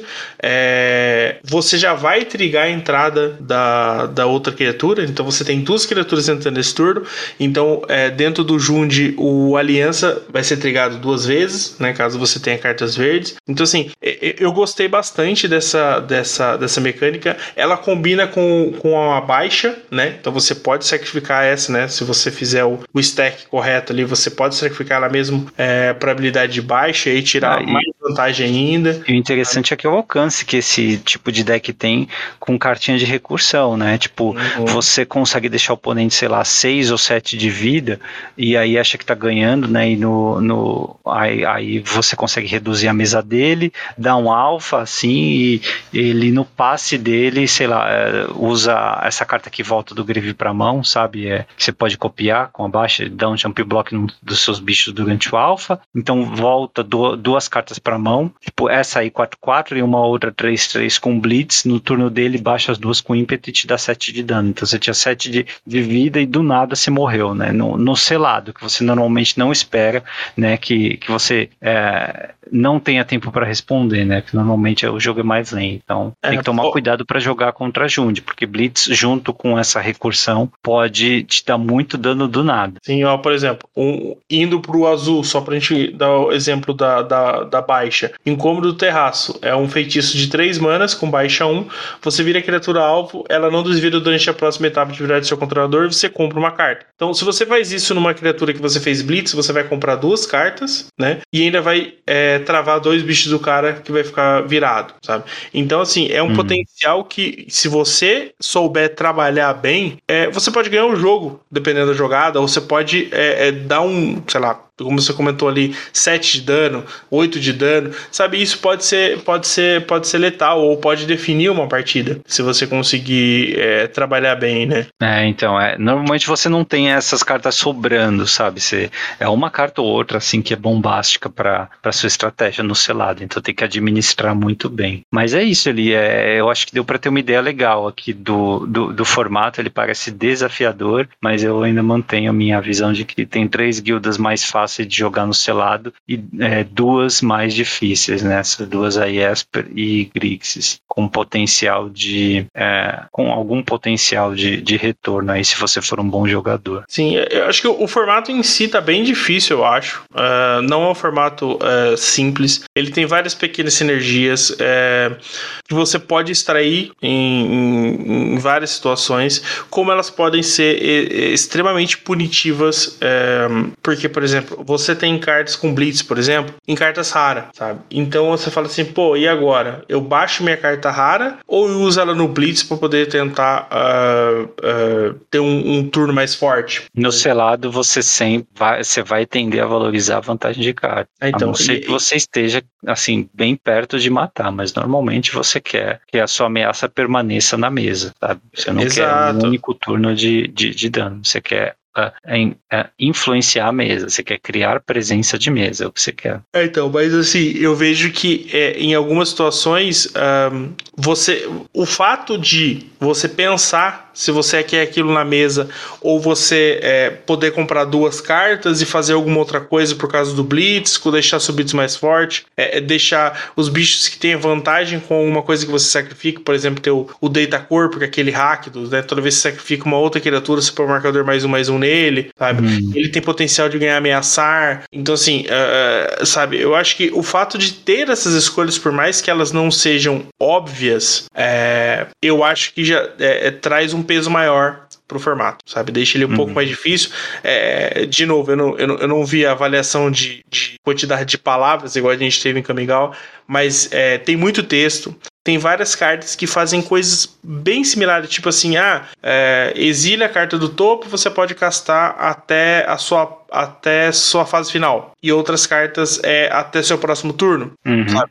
Então, assim, todo esse tipo de coisa muda bastante. Você tem que prestar muita atenção, leia bastante as cartas, entenda bastante, porque, assim, tem. É, as vírgulas vão decidir esse, esses jogos, sabe? Ah, bem lembrado. Ele, como é o primeiro pré-release mesmo, né, que a gente fala pós-pandemia, digamos assim, apesar da pandemia não ter passado, é ler muito, pedir para ler, perguntar para ler, não acreditar em tudo que o oponente fala, porque o oponente também pode errar, né, ao ler. É, e uma boa, um bom hábito é sempre chamar o juiz em caso de dúvida. É, é para release, tem que ser for fun, não é para ir todo, também é, é, competitivo. Uma, um bom hábito que eu tenho é baixar a carta virada para o oponente já, porque eu sei que ele vai pedir para ler, para release, ninguém decorou as cartas, então para evitar de perder tempo também já, se quiser já descer a carta, tipo, principalmente permanente, criatura, desce a carta já virada pro oponente, né? Se for incomum ou rara, com certeza já vira para ele, né? Porque ele Seja amigável, né, MP? É, fica mais, mais uh, dinâmico, assim. E boa sorte para todo mundo que for jogar, que deve ser divertido. Pelo menos o fato de estar fisicamente jogando Magic já vai ser uma vitória. Realmente, acho que é, a gente deseja aí um bom jogo pra galera. Passem seus, seus feedbacks da coleção, né? E de é, poder voltar, pelo menos é, imagina-se que vai ter um número maior de pessoas também jogando esse pré-release, né? Com um pouco mais de segurança aí, com, com os números de pandemia já mais controlados, né? Então, boa sorte para todo mundo aí e um monte de qualquer coisa que tenha hackers, só digo isso. Tenta jogar ele, depois me, me conte nos tudo, faz o seu report aí, conte Pode deixar, se, se tudo der certo aí eu vou, vou jogar assim e passo aqui o... Boa. A gente coloca nas, nas redes aí os, as fotinhas do deck, o 02 drop certeza. Boa. Fase final, para você que já está de saco cheio bem, missão cumprida. Ele é, conseguimos aí, hein? antes do pré-release, lançamos o pré-release depois de muito tempo. E é, para terminar o programa assim com chave de ouro, a frase do Felipe, frase da semana dele. Você quer falar? Esse é lindo, hein? Como é que é? Três de bunda sem raio e forte. É forte. É forte, perdão. É. Formato sem raio, quem tem três de bunda é rei. É, realmente. É isso. É. Nesse formato de, de, de capena, é, temos um pseudo-raio, né? Então. É, exatamente. É, é, que nem aquele ditado, na né? terra de Saci, qualquer pontapé é voadora, né? É, exatamente. Bem isso.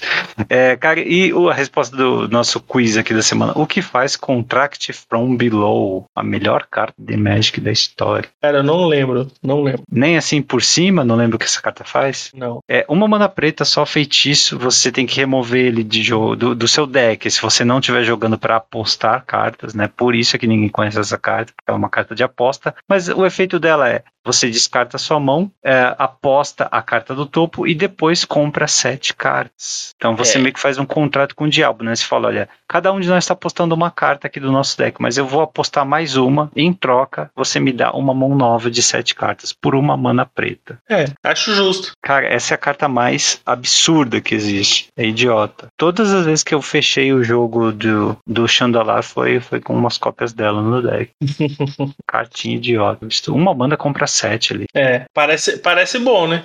Tem que ser uma carta preta. Essa, pra mim, preta é a cor que tem vantagem de carta, é melhor removal, carta fantástica. É, cara, você que colocou aqui um leak que saiu, é isso? Foi, é, é, era só para eu lembrar, é, eu comentei sobre o Maze's End, né? É, que tinha uma carta é, hum. na verdade, é um leak de Commander Legends é, hum. que tem um portão, tá? Ah, então, é por, por isso, isso, que não que, apareceu no Scryfall, é, olha só. Então, assim, eu lembro, eu lembro de ter visto a carta, tá? É, só que eu não lembrava de onde era, então é um leak de Commander Legends. Então... Mas tá confirmado? Tipo, é real isso aí? Hum, assim, é, tá, tem numeração, tem, é, me parece ser numeração plausível, sabe? aparentemente é o, é o símbolo da edição, então, assim, tem Deixa tudo para ser. Pra é um ser gate, é um terreno gate, entra em jogo virado. Quando entra em jogo, você escolhe uma cor que não seja branco, e aí a habilidade dele é vir, adicionar branca ou uma mana da cor escolhida. É as, ah, igual as Triving Lands, as Triving é, Lands. É, exatamente. É, na Só prática é um, é um, Guild Gate. É. Bom, eu imagino que vai ter um desse para cada cor, né? Já que esse aqui é o que eu imaginei. Né? É, o que eu é. imaginei também. Então são mais cinco gates. É, teoricamente fica mais fácil você juntar os 10. Mesmo assim, né, cara, para o negócio mais do que triplicar de preço, é um exagero. Deve ter muito oportunista aí subindo estratosfericamente o preço da carta, pensando que todo jogador de Commander agora vai ter que, vai querer colocar terreninho ruim que entra em jogo virado para poder ganhar sim, com Sim, sim, sim. É, é Maze Age sempre foi uma estratégia pra galera que faz Five Colors. É, boa parte dos decks já tem, né, essa estratégia. Então, o que, que é mais cinco terrenos aí também, né? Não muda muito. Mas realmente o, o a pressão aí do mercado secundário para aumentar o valor dessa carta tá, tá sim, na verdade o mercado sensacional ele você é. você foi fantástico obrigado por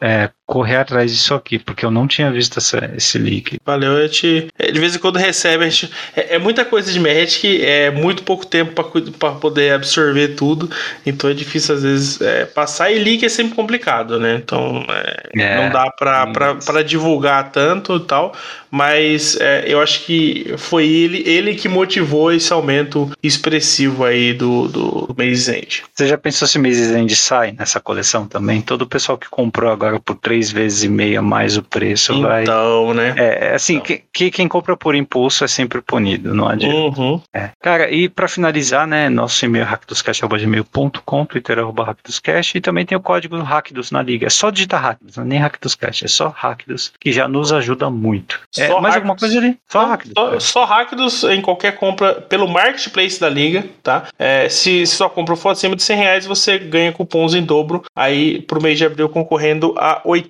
kits de pré-release de nova capena. Acho Bem que é isso. lembrado. É isso aí. É, se alguém quiser ainda ouvir programas mais específicos sobre, sei lá, draft, né, mais programas de limitado, também aceitamos feedbacks, né? Estamos querendo cobrir primeiro para release físico, que ele dá, também dá mais retorno, né? Então, para quem acaba escutando o podcast, tem algum retorno mais palpável, né? Acaba indo melhor, tá? Só que for uma vitória, é um booster pra, praticamente, né? Uhum. Então, é, já ajuda bastante. Mas é, o draft também acho que é super interessante abordar. Talvez a gente possa, semana que vem ou na seguinte, falar mais sobre isso com algum convidado.